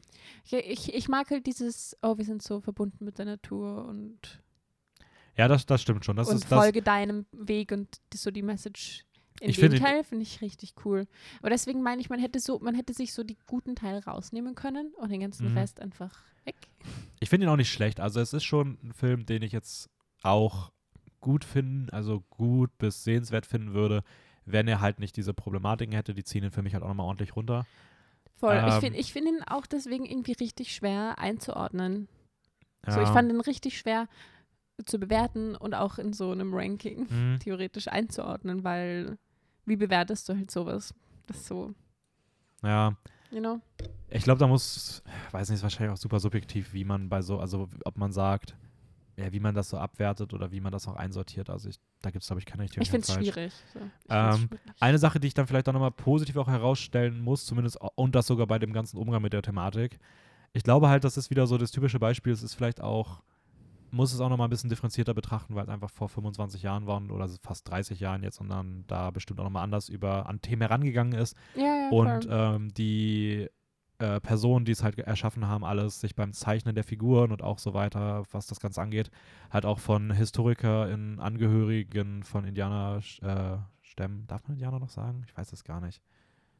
Nicht, Steht nicht überall so, aber ich bin mir auch nicht sicher. Anyways, zumindest halt von ähm, Ureinwohnerstämmen beraten haben lassen, auch wie die echte Figur war ähm, und so weiter. Und man da, glaube ich, schon versucht hat, zumindest einiges richtig zu machen, was man dann nicht gemacht hat auch, aber ich glaube Okay, das zumindest, ist dass, die, zumindest. dass die Motivation dahinter war und man ist auch auf betroffene Leute zugegangen, um halt sich da die Meinung einzuholen und Ja, nein, ich meine auch, ich meine auch, dass ich als Kind, dass mir das nicht so ins Auge gesprungen ist, dass die so ein bisschen auf eine Ding, auf eine Ebene gestellt wurden, sondern das Kind war mir so, also es war mir sehr klar, dass die weißen Leute die Bösen sind. Mhm. Das, also so, Ende, Ja, da war es aus. Ich, ich muss sagen, es stört halt wirklich nur in dieser einen Dialogzeile. Also es ist, also es, in anderen Momenten ist es auch natürlich, wo man sagen kann, okay, ja, ist und das so? auch in dem, wo sie beide zum Kämpfen aufbrechen. Aber ist das nicht Oder das, so Ergeb ist das nicht Ergebnis wurden. von dieser Zeile? Ja, eh. Also, Also es ich geht finde, halt genau, danach. ja, genau. Aber ich finde zumindest, dass da ist es so diese eine Krux, wo in der Handlung so was reinkommt, wo ich mir denke so, ja, okay, nee, hier wird es gerade echt, echt uncool so. Voll. Naja, Aber wie wie gesagt, früher war ich echt angetan von dem Film. ist übrigens einer der wenigen, die ich auch gar nicht wusste von früher, dass ich die gesehen habe. Also Okay. ich glaube, das habe ich jetzt das erste Mal gesehen. Okay. Ich mochte ihn wirklich gerne und für mich war auch immer klar, wer, wer hier die Bösen sind. So. Mhm. Und äh, solange das jetzt nicht so schwer ist, rüberzubringen und sich die Kids denken, oh, die waren ja beide richtig. Ja. Das, ja, ist glaube ich okay. Gehen wir zum nächsten. Gehen wir zum nächsten. Äh, The Hunchback of Notre Dame, der Glöckner von Notre Dame. Ähm, worum geht es? Es geht um Quasimodo, äh, der von der Gesellschaft als missgestaltet betrachtet wird und äh, von dem, ich weiß gar nicht, wie man ihn nennt, äh, Claudio, Claude Frollo, ein, der, der die Stadt kontrolliert. Ich weiß nicht, was seine offizielle Bezeichnung ist. Ähm, wird er so als Vormund auf jeden Fall aufgezogen und ähm, in diesem Turm eingesperrt in diesem Turm von Notre Dame und äh, dort fristet er ein einsames Leben zusammen mit drei Gargoyles. Äh, und eines Tages bei einem Festival of Fools mischt er sich unter die Menge, trifft auf äh, Esmeralda, welche, da sie Romerin ist, selbst in der Stadt von den Leuten aus der Stadt gejagt wird. Sie sollen vertrieben werden und ja, sie treffen aufeinander und dann beginnt ein Film mit vielen Ebenen. Also Mhm. ähm, basiert auf dem gleichnamigen Roman von Victor Hugo. Äh, deutlich düsterer eigentlich als die letzten Disney-Filme, meiner Meinung nach. Obwohl Sehr man, düster. Auch wo man auch bei Pocahontas hätte auch schon düsterer werden können, aber Ist er halt nicht gewesen. ähm, auf jeden Fall deutlich düsterer.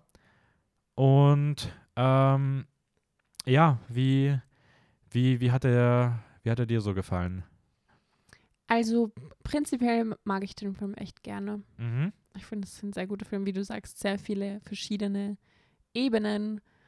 Ähm, ich finde auch, dass wichtige Themen angesprochen werden in dem Mhm. Ganzen. Was ich mir teilweise gedacht habe, ist so, erstens mal, der Pfarrer es sieht, dass dieser Typ ein Baby umbringen will und ist so, "Hm, ich glaube, du bist der Richtige, um dich für den Rest seines Lebens um das Kind zu kümmern. Ja. Dann Frodo könnte echt so der große Bruder von Gothel sein. Gothel ist die, die Rapunzel im Turm gefangen hält. so. ja. Und äh, das habe ich mir so gedacht, dass er raufgekommen ist, um mit ihm zu essen. Dann geht er wieder. Und das ist wie dieses, Ist auch, ja, war nur so ein Gedanke, der irgendwie stimmt schon. gekommen ist. habe ich noch gar nicht drüber nachgedacht, was ziemlich witzig, ja. Ähm, und dann, ja, als ich mir den jetzt wieder angeschaut habe, habe ich echt äh, viele Details sind mir jetzt aufgefallen, die ich früher irgendwie nicht so wahrgenommen habe. Ähm, früher war mein Highlight neben Esmeralda, die obviously ein Highlight ist, mhm. ähm, diese Steinfiguren. Ich fand die so cool immer. Und jetzt war das das eine Ding, wo ich mir gedacht habe, das hätte man halt, glaube ich, auch weglassen können. Aber es ist halt dieses typische Disney-Ding, wo sie halt so, eine, so einen Sidekick brauchen. Ja, aber ich bin auch kein großer Fan von denen. Du bist auch Aber okay. ich, aber ich finde, früher war das wirklich, das war mein Highlight. ja, ich finde, die sind so cool, die sind so witzig. ja, ich finde das Sounddesign bei denen ganz lustig so, also wie die dann auch da irgendwie so Steine spucken und dabei irgendwie klingen wie ein Maschinengewehr. Es ist halt so dumm, dass es schon wieder lustig ist. Aber ich finde, es passt halt nicht in den Film. Also ich, ja, es ist, aber das ist generell mein, mein, mein Gefühl von Hunchback of Notre Dame ist, ist, dass es ein unfassbar unrunder Film ist. Ähm, also der hat so starke Sachen an so vielen Momenten, aber Ja. es, es, es ist schon alles sehr, sehr unrund und sehr, ja, so ein bisschen messy auch zusammengeschnitten und wie die Geschichte entwickelt, bist du die ganze Zeit so, okay, what the fuck? Das ist irgendwie alles so weird, wie das, aber also mich persönlich hat es jetzt nicht so krass gestört. Ich finde trotzdem, dass es irgendwie ein ziemlich cooler Film ist. mhm. Ähm, ich weiß, was du meinst, aber ich, also ich, ich hätte es jetzt auch nicht so störend gefunden. Ja, aber ich Glaub glaube, ich. das ist halt so das Ergebnis davon und ich finde, da fällt, das fällt halt am stärksten bei den Gargoyles auf, die irgendwie äh, super deplatziert wirken. Deswegen, Ähm, die hätte man halt auch weglassen können. Ja. So. Aber Mhm. auch, finde ich, richtig schöne Szenen teilweise, vor allem dann in diesem Glockenturm und auch ähm, diese, ähm, das Finale ist einfach auch, finde ich, mega mhm. Ja. aufregend und ja, Ja, also, fühlt sich auch sehr grand an irgendwie. ja. Ich weiß, du möchtest auf jeden Fall. Ich möchte auf jeden Fall noch was zu, ähm, erstmal noch ganz kurz zu Frollo sagen. Ich Mhm. finde, Frollo ist eine, also Frollo ist für mich auch die Figur, die diesen Film auf jeden Fall auf ein deutlich höheres Podest hebt. Mhm. Weil ich finde, er ist ein, für mich knapp hinter Scar. Ich finde, er ist einer der besten Disney-Villains. Ähm, weil er so unfassbar komplex geschrieben ist. Also hast du ja nicht einfach eine böse Figur, sondern es ist ein, eine Figur, die das Ergebnis der Zeit ist, in der er lebt und der Gesellschaft, in der er aufgewachsen ist, in der er auch selbst aufgewachsen ist und deren Werte er eingebläut bekommen hat. Und ich finde, das merkt man halt Ich so find- krass. Voll. Und ich finde, zum- zu einem gewissen Grad ist er halt auch so ein bisschen sein eigener Feind. Ja, voll. Also, Und das finde ich ist was sehr Besonderes. Früher hätte ich den gar nicht leiden können. Also, obviously, man soll ihn ja nicht mögen, ja, ja. aber ich fand ihn einfach immer, ich wollte ihn halt nicht sehen. Und ich, aber ich habe, glaube ich, auch die Komplexität nicht verstanden. Ich habe jetzt das erste Mal, glaube ich, zugehört Mhm. bei seinem Antagonistensong. ja. Und war so, what the hell, wie ist mir das nie aufgefallen? Ja, Weiß es, auch nicht. aber ich muss, muss auch sagen, also es ist einer der Filme, ich kannte natürlich die Figur, aber ich glaube, ich habe als Kind ihn nie gesehen Mhm. und ich glaube auch als Kind hätte er mir nicht so gut gefallen. Mhm. Weil ich finde, gerade wie du schon gesagt hast, so, äh, da, ich weiß nicht, man muss irgendwie ein bisschen mehr auf versteckte Sachen achten, um irgendwie bei dem Film richtig reinzukommen und auch wirklich auf den Text und sonst hätte ich als Ja. Kind nie gemacht. Und es sind irgendwie auch größere Themen als das, was man vielleicht als Kind so Mhm. kompensieren kann. Auch die, ähm, ähm, die, die Völkerverfolgung und sowas. Mhm. Und dann diese, ja, diese Komplexität, die kommt halt, glaube ich, bei Kindern vielleicht auch nicht so. Also es sind schon sehr große Themen. Aber ich mochte ihn trotzdem als Kind. Ja. Ich habe ihn auch öfter gesehen. Ja, und dann möchte ich natürlich noch herausstellen, ähm, was für ein unfassbar krasser Song, was für ein Meisterwerk äh, Hellfire ist. Mhm. Ähm, der ist mir auch, alle anderen Songs in diesem Film sind mir eh komplett egal. Also die sind bestimmt gut, keine Ahnung, ist mir jetzt egal, darüber zu reden, aber Hellfire ist, meiner Meinung nach ist Hellfire zu gut für Disney. Das, du hast wirklich das Gefühl, du guckst einen Disney-Film, der Song beginnt, der Bildschirm bricht auf, du fliegst in eine Oper und sitzt irgendwo vor einer riesigen Bühne, auf der die krassesten Sachen passieren.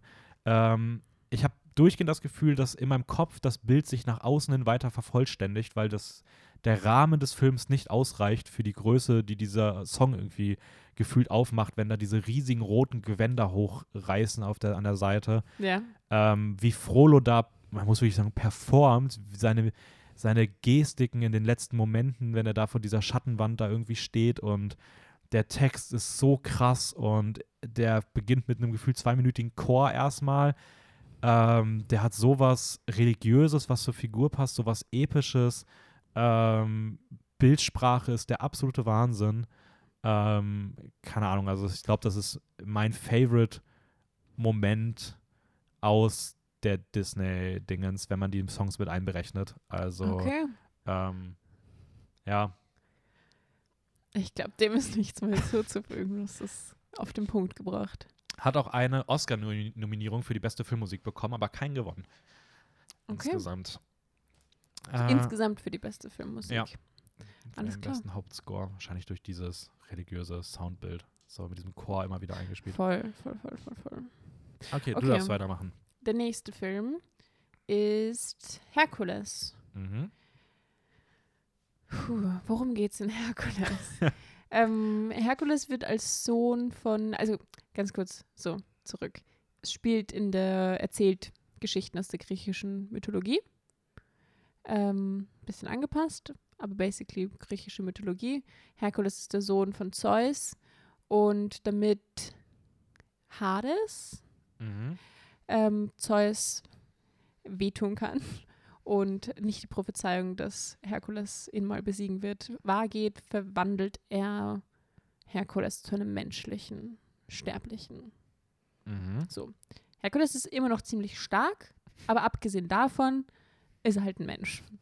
Wohnt bei den, zieht bei den Menschen, wird aufgenommen, wie, wie sagt man, wird dort aufgezogen, ähm, fühlt sich nie so richtig, richtig zu Hause oder richtig, es würde er dort dazugehören, so.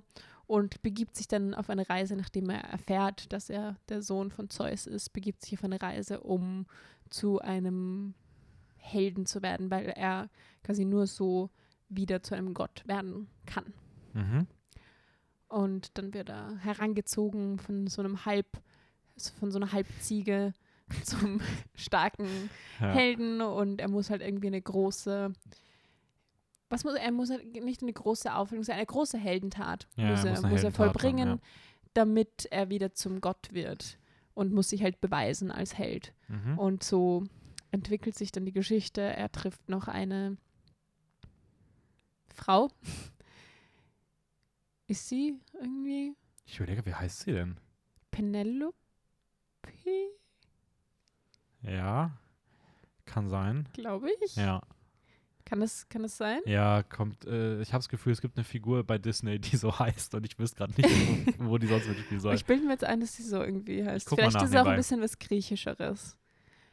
Ähm, jedenfalls trifft er sie und, und äh, verliebt sich auch, glaube ich, ziemlich schnell auf sie. Oder findet sie zumindest ziemlich spannend, während sie heimlich für die böse Seite arbeitet, weil sie einen Pakt mit dem falschen, mit dem falschen Gott geschlossen hat.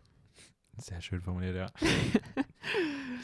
Und ja, was macht er eigentlich den ganzen Film? Er, er versucht halt eine große Heldentat zu vollbringen und irgendwie reicht die ganzen Heldentaten, die er, die er vollbringt, nicht aus. Und ja. Hast du noch was? Meg. Meg, ja, das macht viel mehr Sinn. Dankeschön. Ja, Zumindest das, Nein. das E war drin. An zweiter Stelle. Ähm, Ganz ehrlich, Penelope hätte auch zu ihr gepasst. ja, stimmt schon. Ja, aber ich habe jetzt wirklich das Gefühl, es gibt eine Figur, die heißt so. Hm. Ähm, ja, ich finde es. Disney geht halt voll auf Musical, also ich mehr als jemals zuvor, weil hier hast du einfach komplett von der Handlung losgelöste, abstrakte Musical-Einlagen. Voll. Aber teilweise Ähm. wird die Geschichte auch anstatt so diese typische Erzählstimme ist dann Mhm. Musical-Einlagen. Ja, das Ding ist, ich habe an Herkules habe ich, glaube ich, den Film habe ich auch, glaube ich, nie gesehen, beziehungsweise kann ich mich gar nicht dran, konnte ich mich gar nicht dran erinnern. Same. Und ich hatte halt so ein paar Sachen gehört, so, okay, voll Musical und ähm, richtig viel Spaß und so. Und ich dachte, okay, ich habe voll Bock drauf, vielleicht könnte das so die Überraschung der Filme werden. Aber ich fand den irgendwie, bei mir ist so der Funke nicht so wirklich übergesprungen. Also ich fand die Musical, die Musicalanlagen waren so nett, aber war mir dann wirklich zu weit irgendwie weg. Mhm. Ähm, ich fand die Vater-Sohn-Beziehung furchtbar. Also ich finde alles, was mit dem Vater und ihm zu tun hat, wie er ihn, wie er auf die Erde gelangt und dann einfach so, ah, wir müssen die, die Geschichte lostreten, ja, lass die einfach so richtig random treffen und er sagt einfach, ja, ich bin dein Vater, es geht los. So, und ich denke mir so, okay, so, hä, warum ist das alles so schnell abgearbeitet? Ja. Ich mochte den Look in diesem Götterreich gar nicht. Also es von den Farben her es sah alles irgendwie viel zu kindlich und so, ich weiß nicht, ich mochte das irgendwie von den Farben nicht. so goldig. Es hat mich auch sehr von der Optik an diese ah, Zentauren-Episode aus Fantasia erinnert.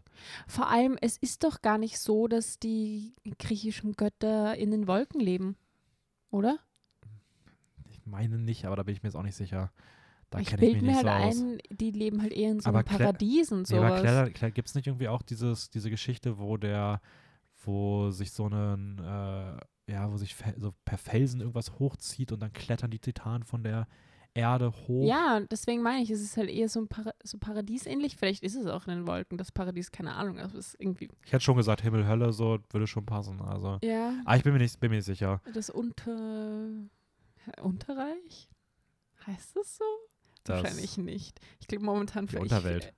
Ich, Unterwelt. Unterwelt Ich gibt es, ich glaube ich. Ja. erfinde gerade einfach Wörter. Okay. ja, Herkules hat mich früher auch nie so gereizt, deswegen ist es auch einer der Filme, den ich Ja. nie so oft gesehen habe, weil, ja, wie du sagst, es hat einfach nicht so gefunkt irgendwie zwischen dem Film und mir. Ja. Jetzt, was ich mir jetzt gedacht habe, die Musik ist eigentlich echt, also Die eh, Musik ist eh gut. Disney-Niveau Also ist, ja. wirklich, ist wirklich gut. Ähm, ich finde es auch irgendwie cool, dass es so ein Held ist, der nicht alles, also schon zu einem gewissen Grad, aber basically, er bekommt nicht alles in die Wiege gelegt. Er Mhm. muss auch so ein bisschen an sich arbeiten. Auch diese Love Story ist nicht so richtig 0815, weil auch nochmal dieser Verrat und dieses bisschen dahinter steht. Ich finde eh, dass Mac eine ziemlich coole Figur ist. Also ich mag Ich die finde, ja, voll. gerne. Und auch, ich weiß, es ist auf jeden Fall besser, als ich jetzt gedacht habe, der Film. Also, Was also nicht falsch verstehen, ich, ich, mag, ich mochte den Film auch. Also ich, Ja. ich fand den, ich fand, ich habe jetzt nur die negativen Punkte gesagt. Ich mag, mochte den trotzdem, ich hatte eine super Zeit. Ich finde, der ist richtig lust, also richtig unterhaltsam einfach. Ja, nein, ich schließe mich auch Ähm, bei all deinen Punkten an. ja. Das ist jetzt nichts, wo ich irgendwie widersprechen würde. Was ich auch äh, cool fand, ist diese kleinen, wo Disney dann begonnen hat, diese kleinen ähm, Nudges einzubauen, wo du, ey, das haben sie bei Aladdin auch schon gemacht, wo Genie einmal so eine goofy Kappe auf hatte. Aber hier hatte zum Beispiel Herkules einmal ähm, Ska an. Ja, Und das fand ich auch so, wow, ja. das, das ist schon cool. Da sprechen sie dann auch schon so ein bisschen auf die Fans irgendwie zu, glaube ich. Ja, eine Sache, die mich wirklich gestört hat und die den Film dann auch für mich knapp ja, auch hinter die anderen, also hinter die, die sowas wie Aladdin und Little Mermaid gestellt hat, Ja? ist What the fuck, ihr geht, also es macht, es wird ein Vollmusical gemacht und Hades bekommt keinen Villain-Song? Was soll das denn? Also Hades ist nämlich eigentlich so, Kein, nein, kein- er ist so ein cooler Antagonist, aber er hat keinen Villain-Song. Es gibt keinen typischen Villain-Song für Hades und das das, ist ja total eigenartig. und das ist so eigenartig und ich finde es so schade und ich glaube, er hätte so eine coole Nummer bekommen aber können. vielleicht hatten die und dann haben die den gestrichen, um irgendwas anderes noch ja, aber das reinzuquetschen. geht nicht. Also das ist halt, Ist eigentlich schon wichtig. ja, Also, ich finde, das hat für mich wirklich den Film abgewertet, weil ja, ich nein, finde, du, das, hast, du hast recht. das fehlt auch bei Hades nämlich so als, um ihn noch diabolischer oder irgendwie sowas wirken zu lassen. Vielleicht fühlt sich deswegen der Film nicht so, Ja. so rund an. Hat aber eine Nominierung bekommen bei den Oscars für bester Filmsong mit Go the Distance. Und Welcher ist das? das ist dieser Trainingssong, glaube ich. Okay. Ich kann aber auch die Melodie nicht, also gar nichts. Mhm. Und damit würde ich sagen, gehen wir mal zum vorletzten rüber. Äh, wir überziehen übrigens, aber äh, das ist also nicht, dass ihr euch wundert, aber wir sehen das hier schon, aber es ist halt die Disney-Renaissance. Wir machen das, was wir machen, so wie wir wollen. Genau. Deal with it. Brecht halt sonst jetzt ab, nein. Es sind jetzt ähnlich, also zwei Filme kommen noch. Ja. Bist, du bist dran, oder? Ja, äh, ja, ich bin dran. Äh, Mulan. Äh, 1998, vorletzter Disney-Film. Ähm, und es geht um, es geht um Mulan. Äh, basiert auf der Figur Hua Mulan, äh, einer chinesischen Ballade.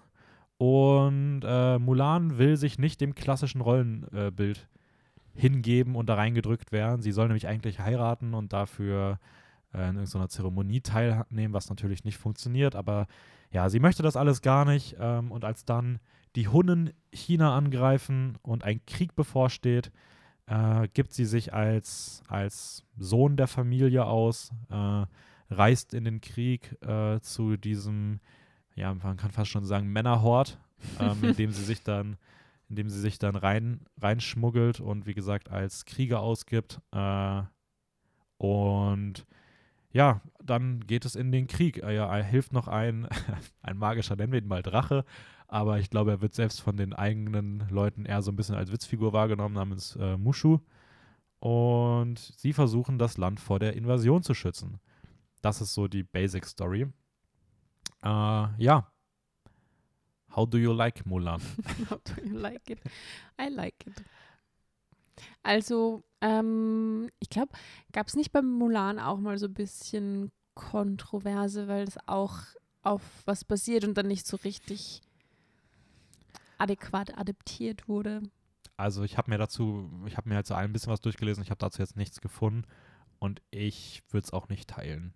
Okay. Also kann sein. Ich habe jetzt auch nicht so eine starke Meinung dazu. Ich dachte nur, vielleicht. also ich habe da hab, das- hab dazu tatsächlich nichts mitbekommen. Okay.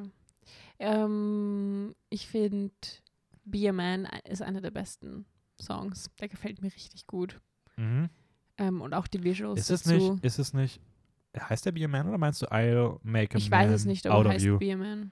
Das ist dieser Trainingssong, oder? Wo sie, Let's get down to business. ja ich glaube, To the feet. Ja, ich glaube, er heißt. ich glaube er heißt I'll ähm, make a man out of you.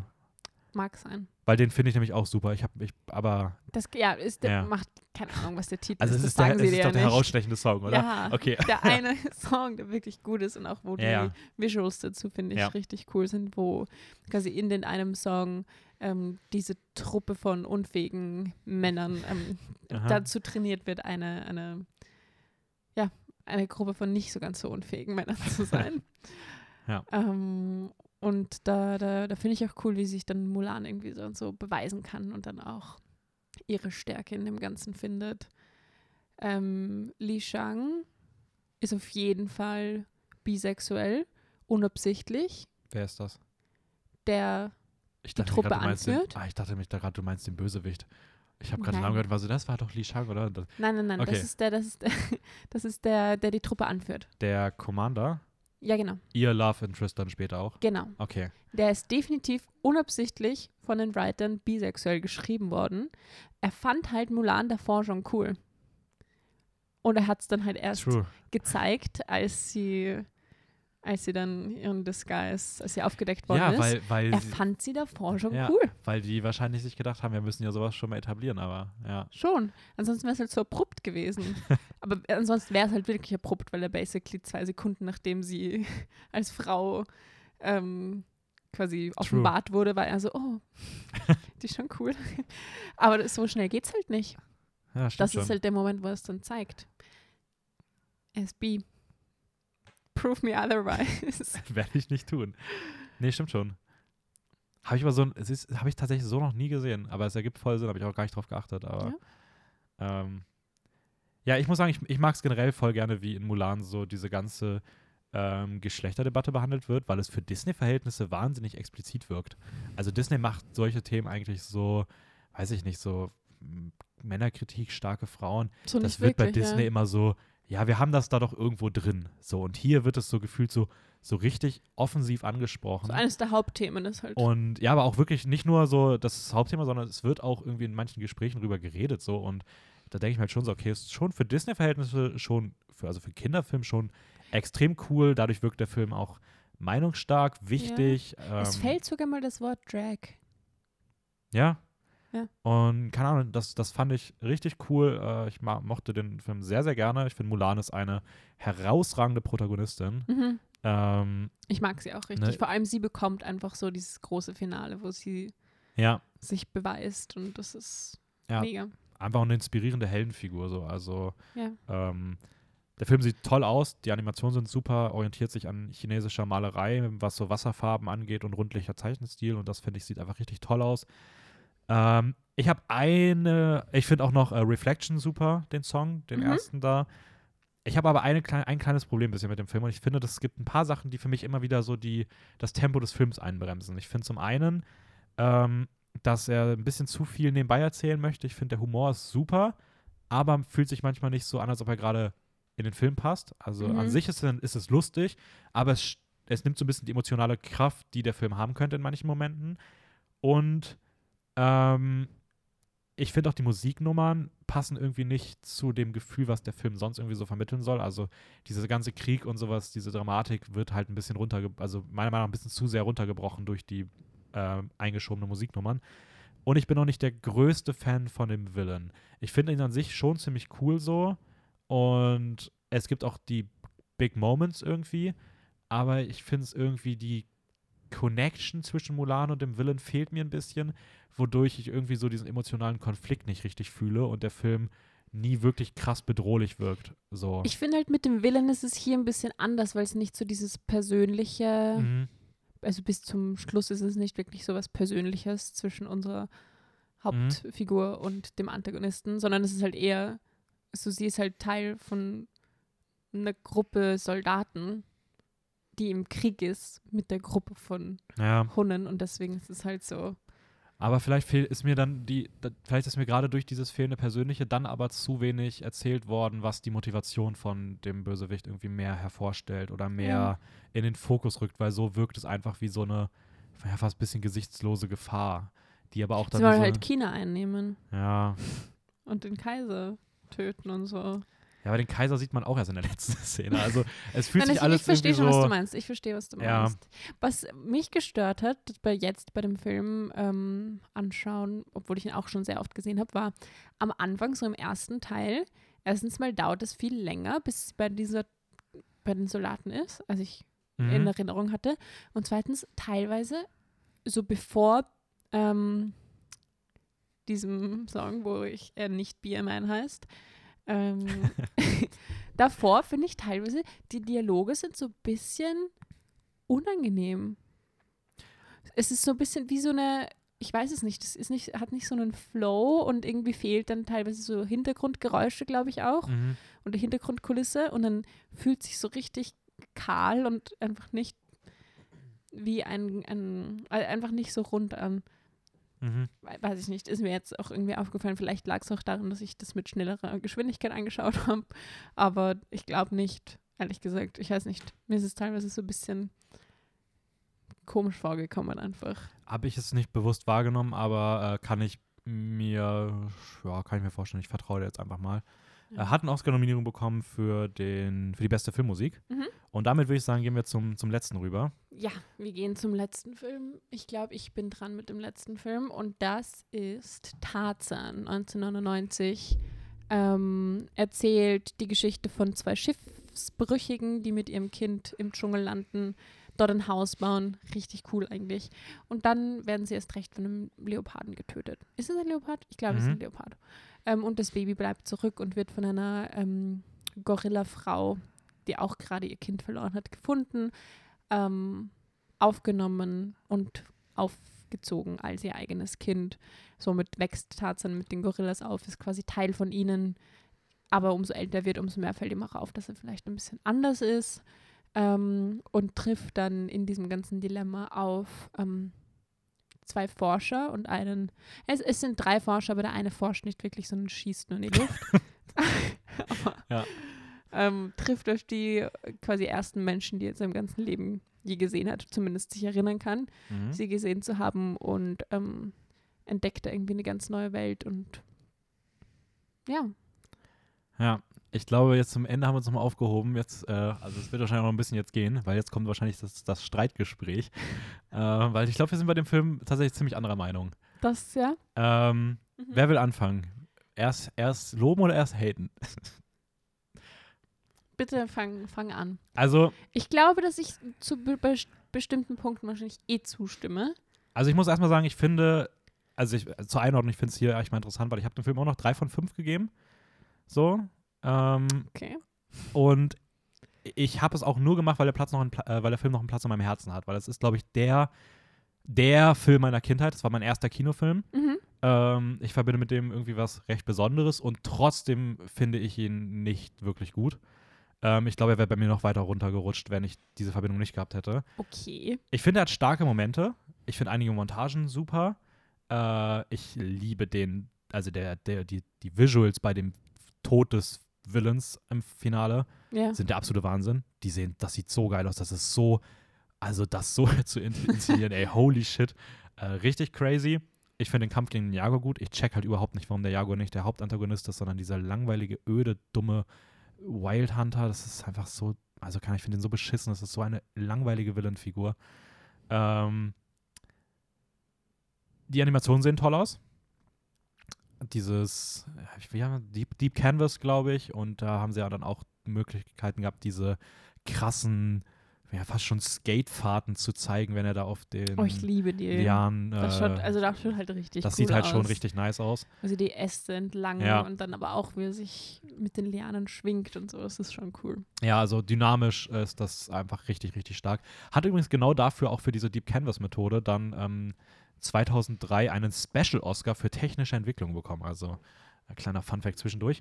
Okay. Ähm, und ich mag die Chemie zwischen Tarzan und Jane total gerne. Also ich finde, die beiden harmonieren super. Ähm, die Geschichte zwischen denen ist berührend, schöne Momente. Ähm, da merkt man halt diese Disney-Magie. Ja. Okay, darf ich dich ganz kurz stoppen Mhm.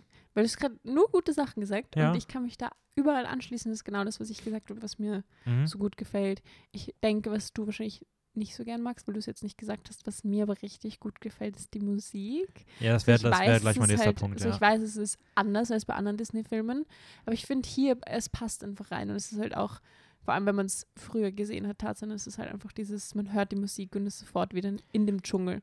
Also ich finde eh, die Musik ist super. Also ich Okay. finde, die Songs von Phil Collins sind der absolute Wahnsinn. Also So Two Words, You Be My Heart, Son of Man, Strangers Like Me, habe ich alle in meiner Playlist, die höre ich rauf und runter. Mhm. Ich finde die Songs super.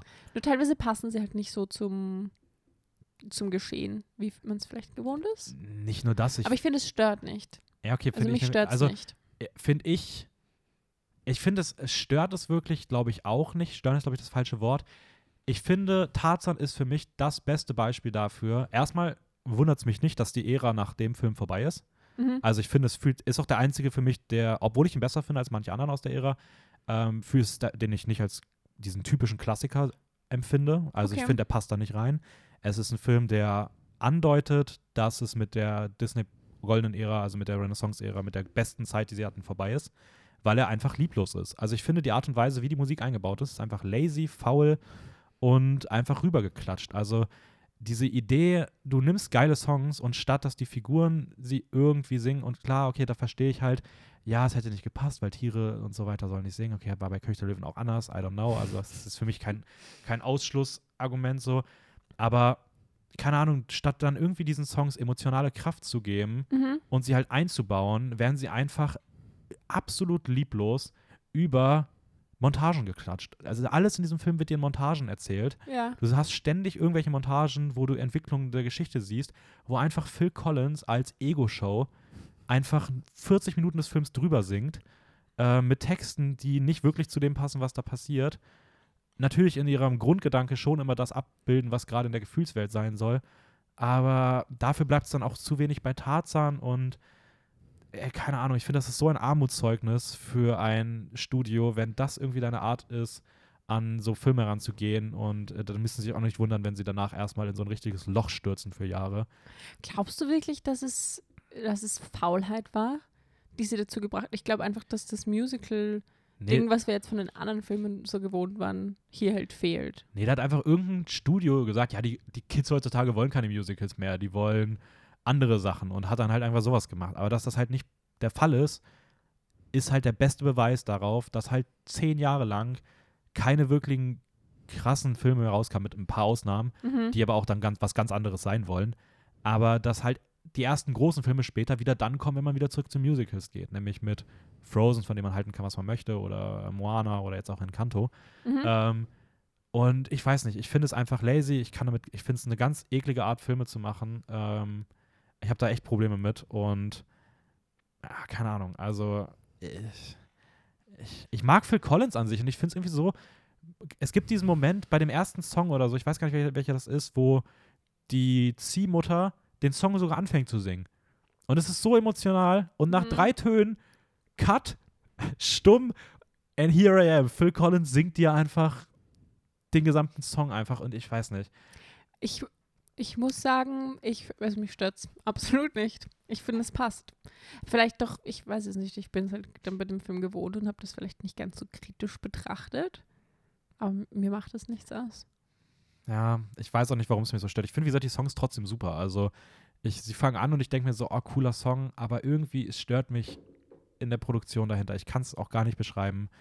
Ähm, wie gesagt, weil ich aber auch das Gefühl habe, ich sehe halt darin den Schlüssel oder die Erkenntnis, warum es halt mit Disney so bergab ging. Weil genau Okay. das halt gefehlt hat, dieses, diese Liebe zum Detail und sowas. Vielleicht auch dieser komische, auch, ja. auch dieser komische Song, wo die Tiere dann in dem, in dem, in dem Camp sind und du denkst, oh, jetzt kommt eine coole Musical-Nummer und dann machen die einfach nur so, so Kindersounds und nervige Geräusche und Aber es ist halt auch ein Film für Kinder.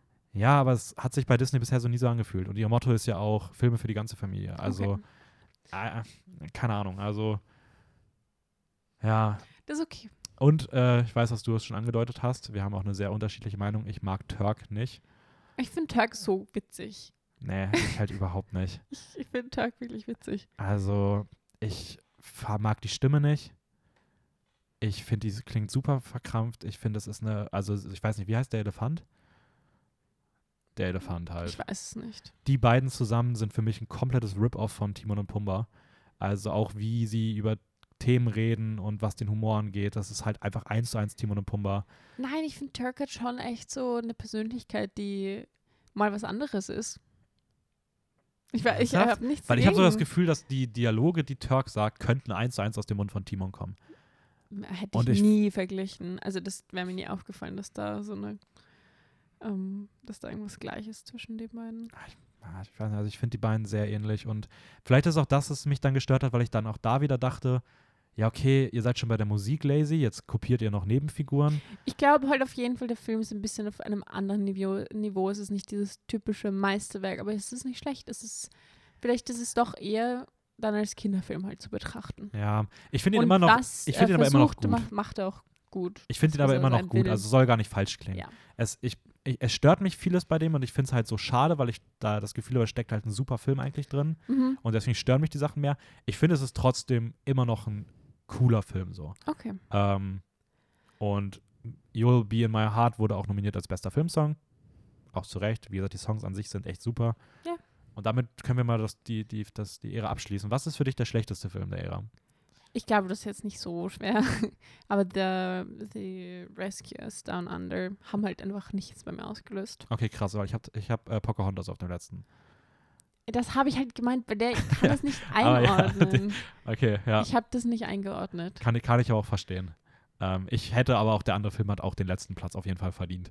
Also die beiden haben sich, da, Okay. haben sich da drum geprügelt. Ähm, Also ich habe jetzt Pocahontas mal auf den quasi vorletzten geschrieben. Aber nur, ich kann es aber wirklich nicht einordnen. Ich finde es ganz schwer. ja, kann, Weil den Film kann an ich sich verstehen. mochte ich halt immer.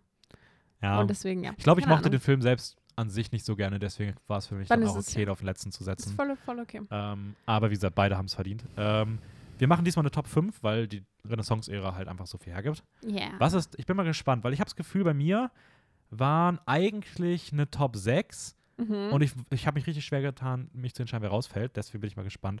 Also ich fand die Top 3 easy und alle anderen schwierig. Ja, ich bin mal gespannt. Was ist dein Platz 5? Mein, beginnen wir bei Platz 5, okay.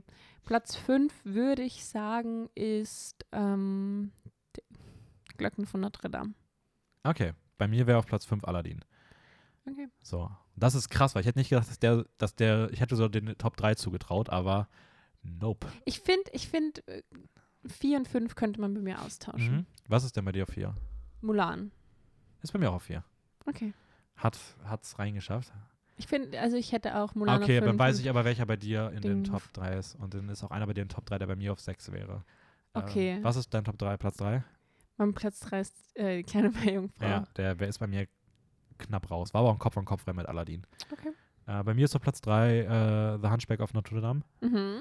ähm, der sich da ganz oben dazu gemogelt hat, dank Frollo. Ja. Und Hellfire. Äh, okay, und jetzt dein Platz 2. König der Löwen. Ja, bei mir ist auf 2 Beauty and the Beast. Und, Und- dann andersrum bei mir ist dann die Schöne und das Biest auf Platz Nummer 1. Ja, bei mir ist äh, Lion King auf 1. Okay, das ist Ja, keine eigentlich- war Überraschung eh klar, mehr. also dass die beiden, ich habe hab's mir schon gedacht, dass das, das ist genau, ja, Ja. voll. ja, Ja, schön. Ist ja quasi das, also haben wir schon. Und Herkules ist halt auch dann da unten irgendwo. Ja, Herkules ist so für mich der einzige Film. Herkules ist für mich so oberes Mittelfeld, Tarzan Mittelfeld und dann kommen irgendwo da unten noch die beiden anderen. ähm, ja. Ja. Äh, das war die, die Renaissance-Ära. Das war die größte Ära, deswegen war es heute auch ein bisschen länger, aber ich glaube, die Filme haben einfach alle so viel Potenzial, dass man mal ein bisschen drüber redet. Ich finde das auch okay. Ähm, Ich finde das okay. ich habe mich sehr darauf gefreut, auf die Folge. Ich fand, ich habe, also ich, das war wirklich so, ich dachte, es ist die Folge, auf die ich mich am meisten freue, aber sie ist tatsächlich auf einem Level mit, die, die, mit der die jetzt als nächstes kommt, weil ich glaube, da können wir super cool viel reden, weil es ist da so viel Licht und Schatten dabei. Das ist ja. der absolute Wahnsinn. ähm, deswegen freue ich mich sehr drauf. Und ähm, ja, hast du noch letzte Worte? Ich habe keine letzten Worte. Okay, dann ciao, ciao. Ciao. Ach nee. Folgt uns bei Instagram, äh, Filmjoker-Wien. Ähm, ja, den Podcast kann man auch bei Apple Podcast hören, Spotify und Soundcloud. Und ähm, nächste Woche dann noch die letzte Live-Folge, sage ich mal. Ab danach wird vorproduziert. Da sagen wir nächste Woche noch was zu. So, jetzt. Tschüss.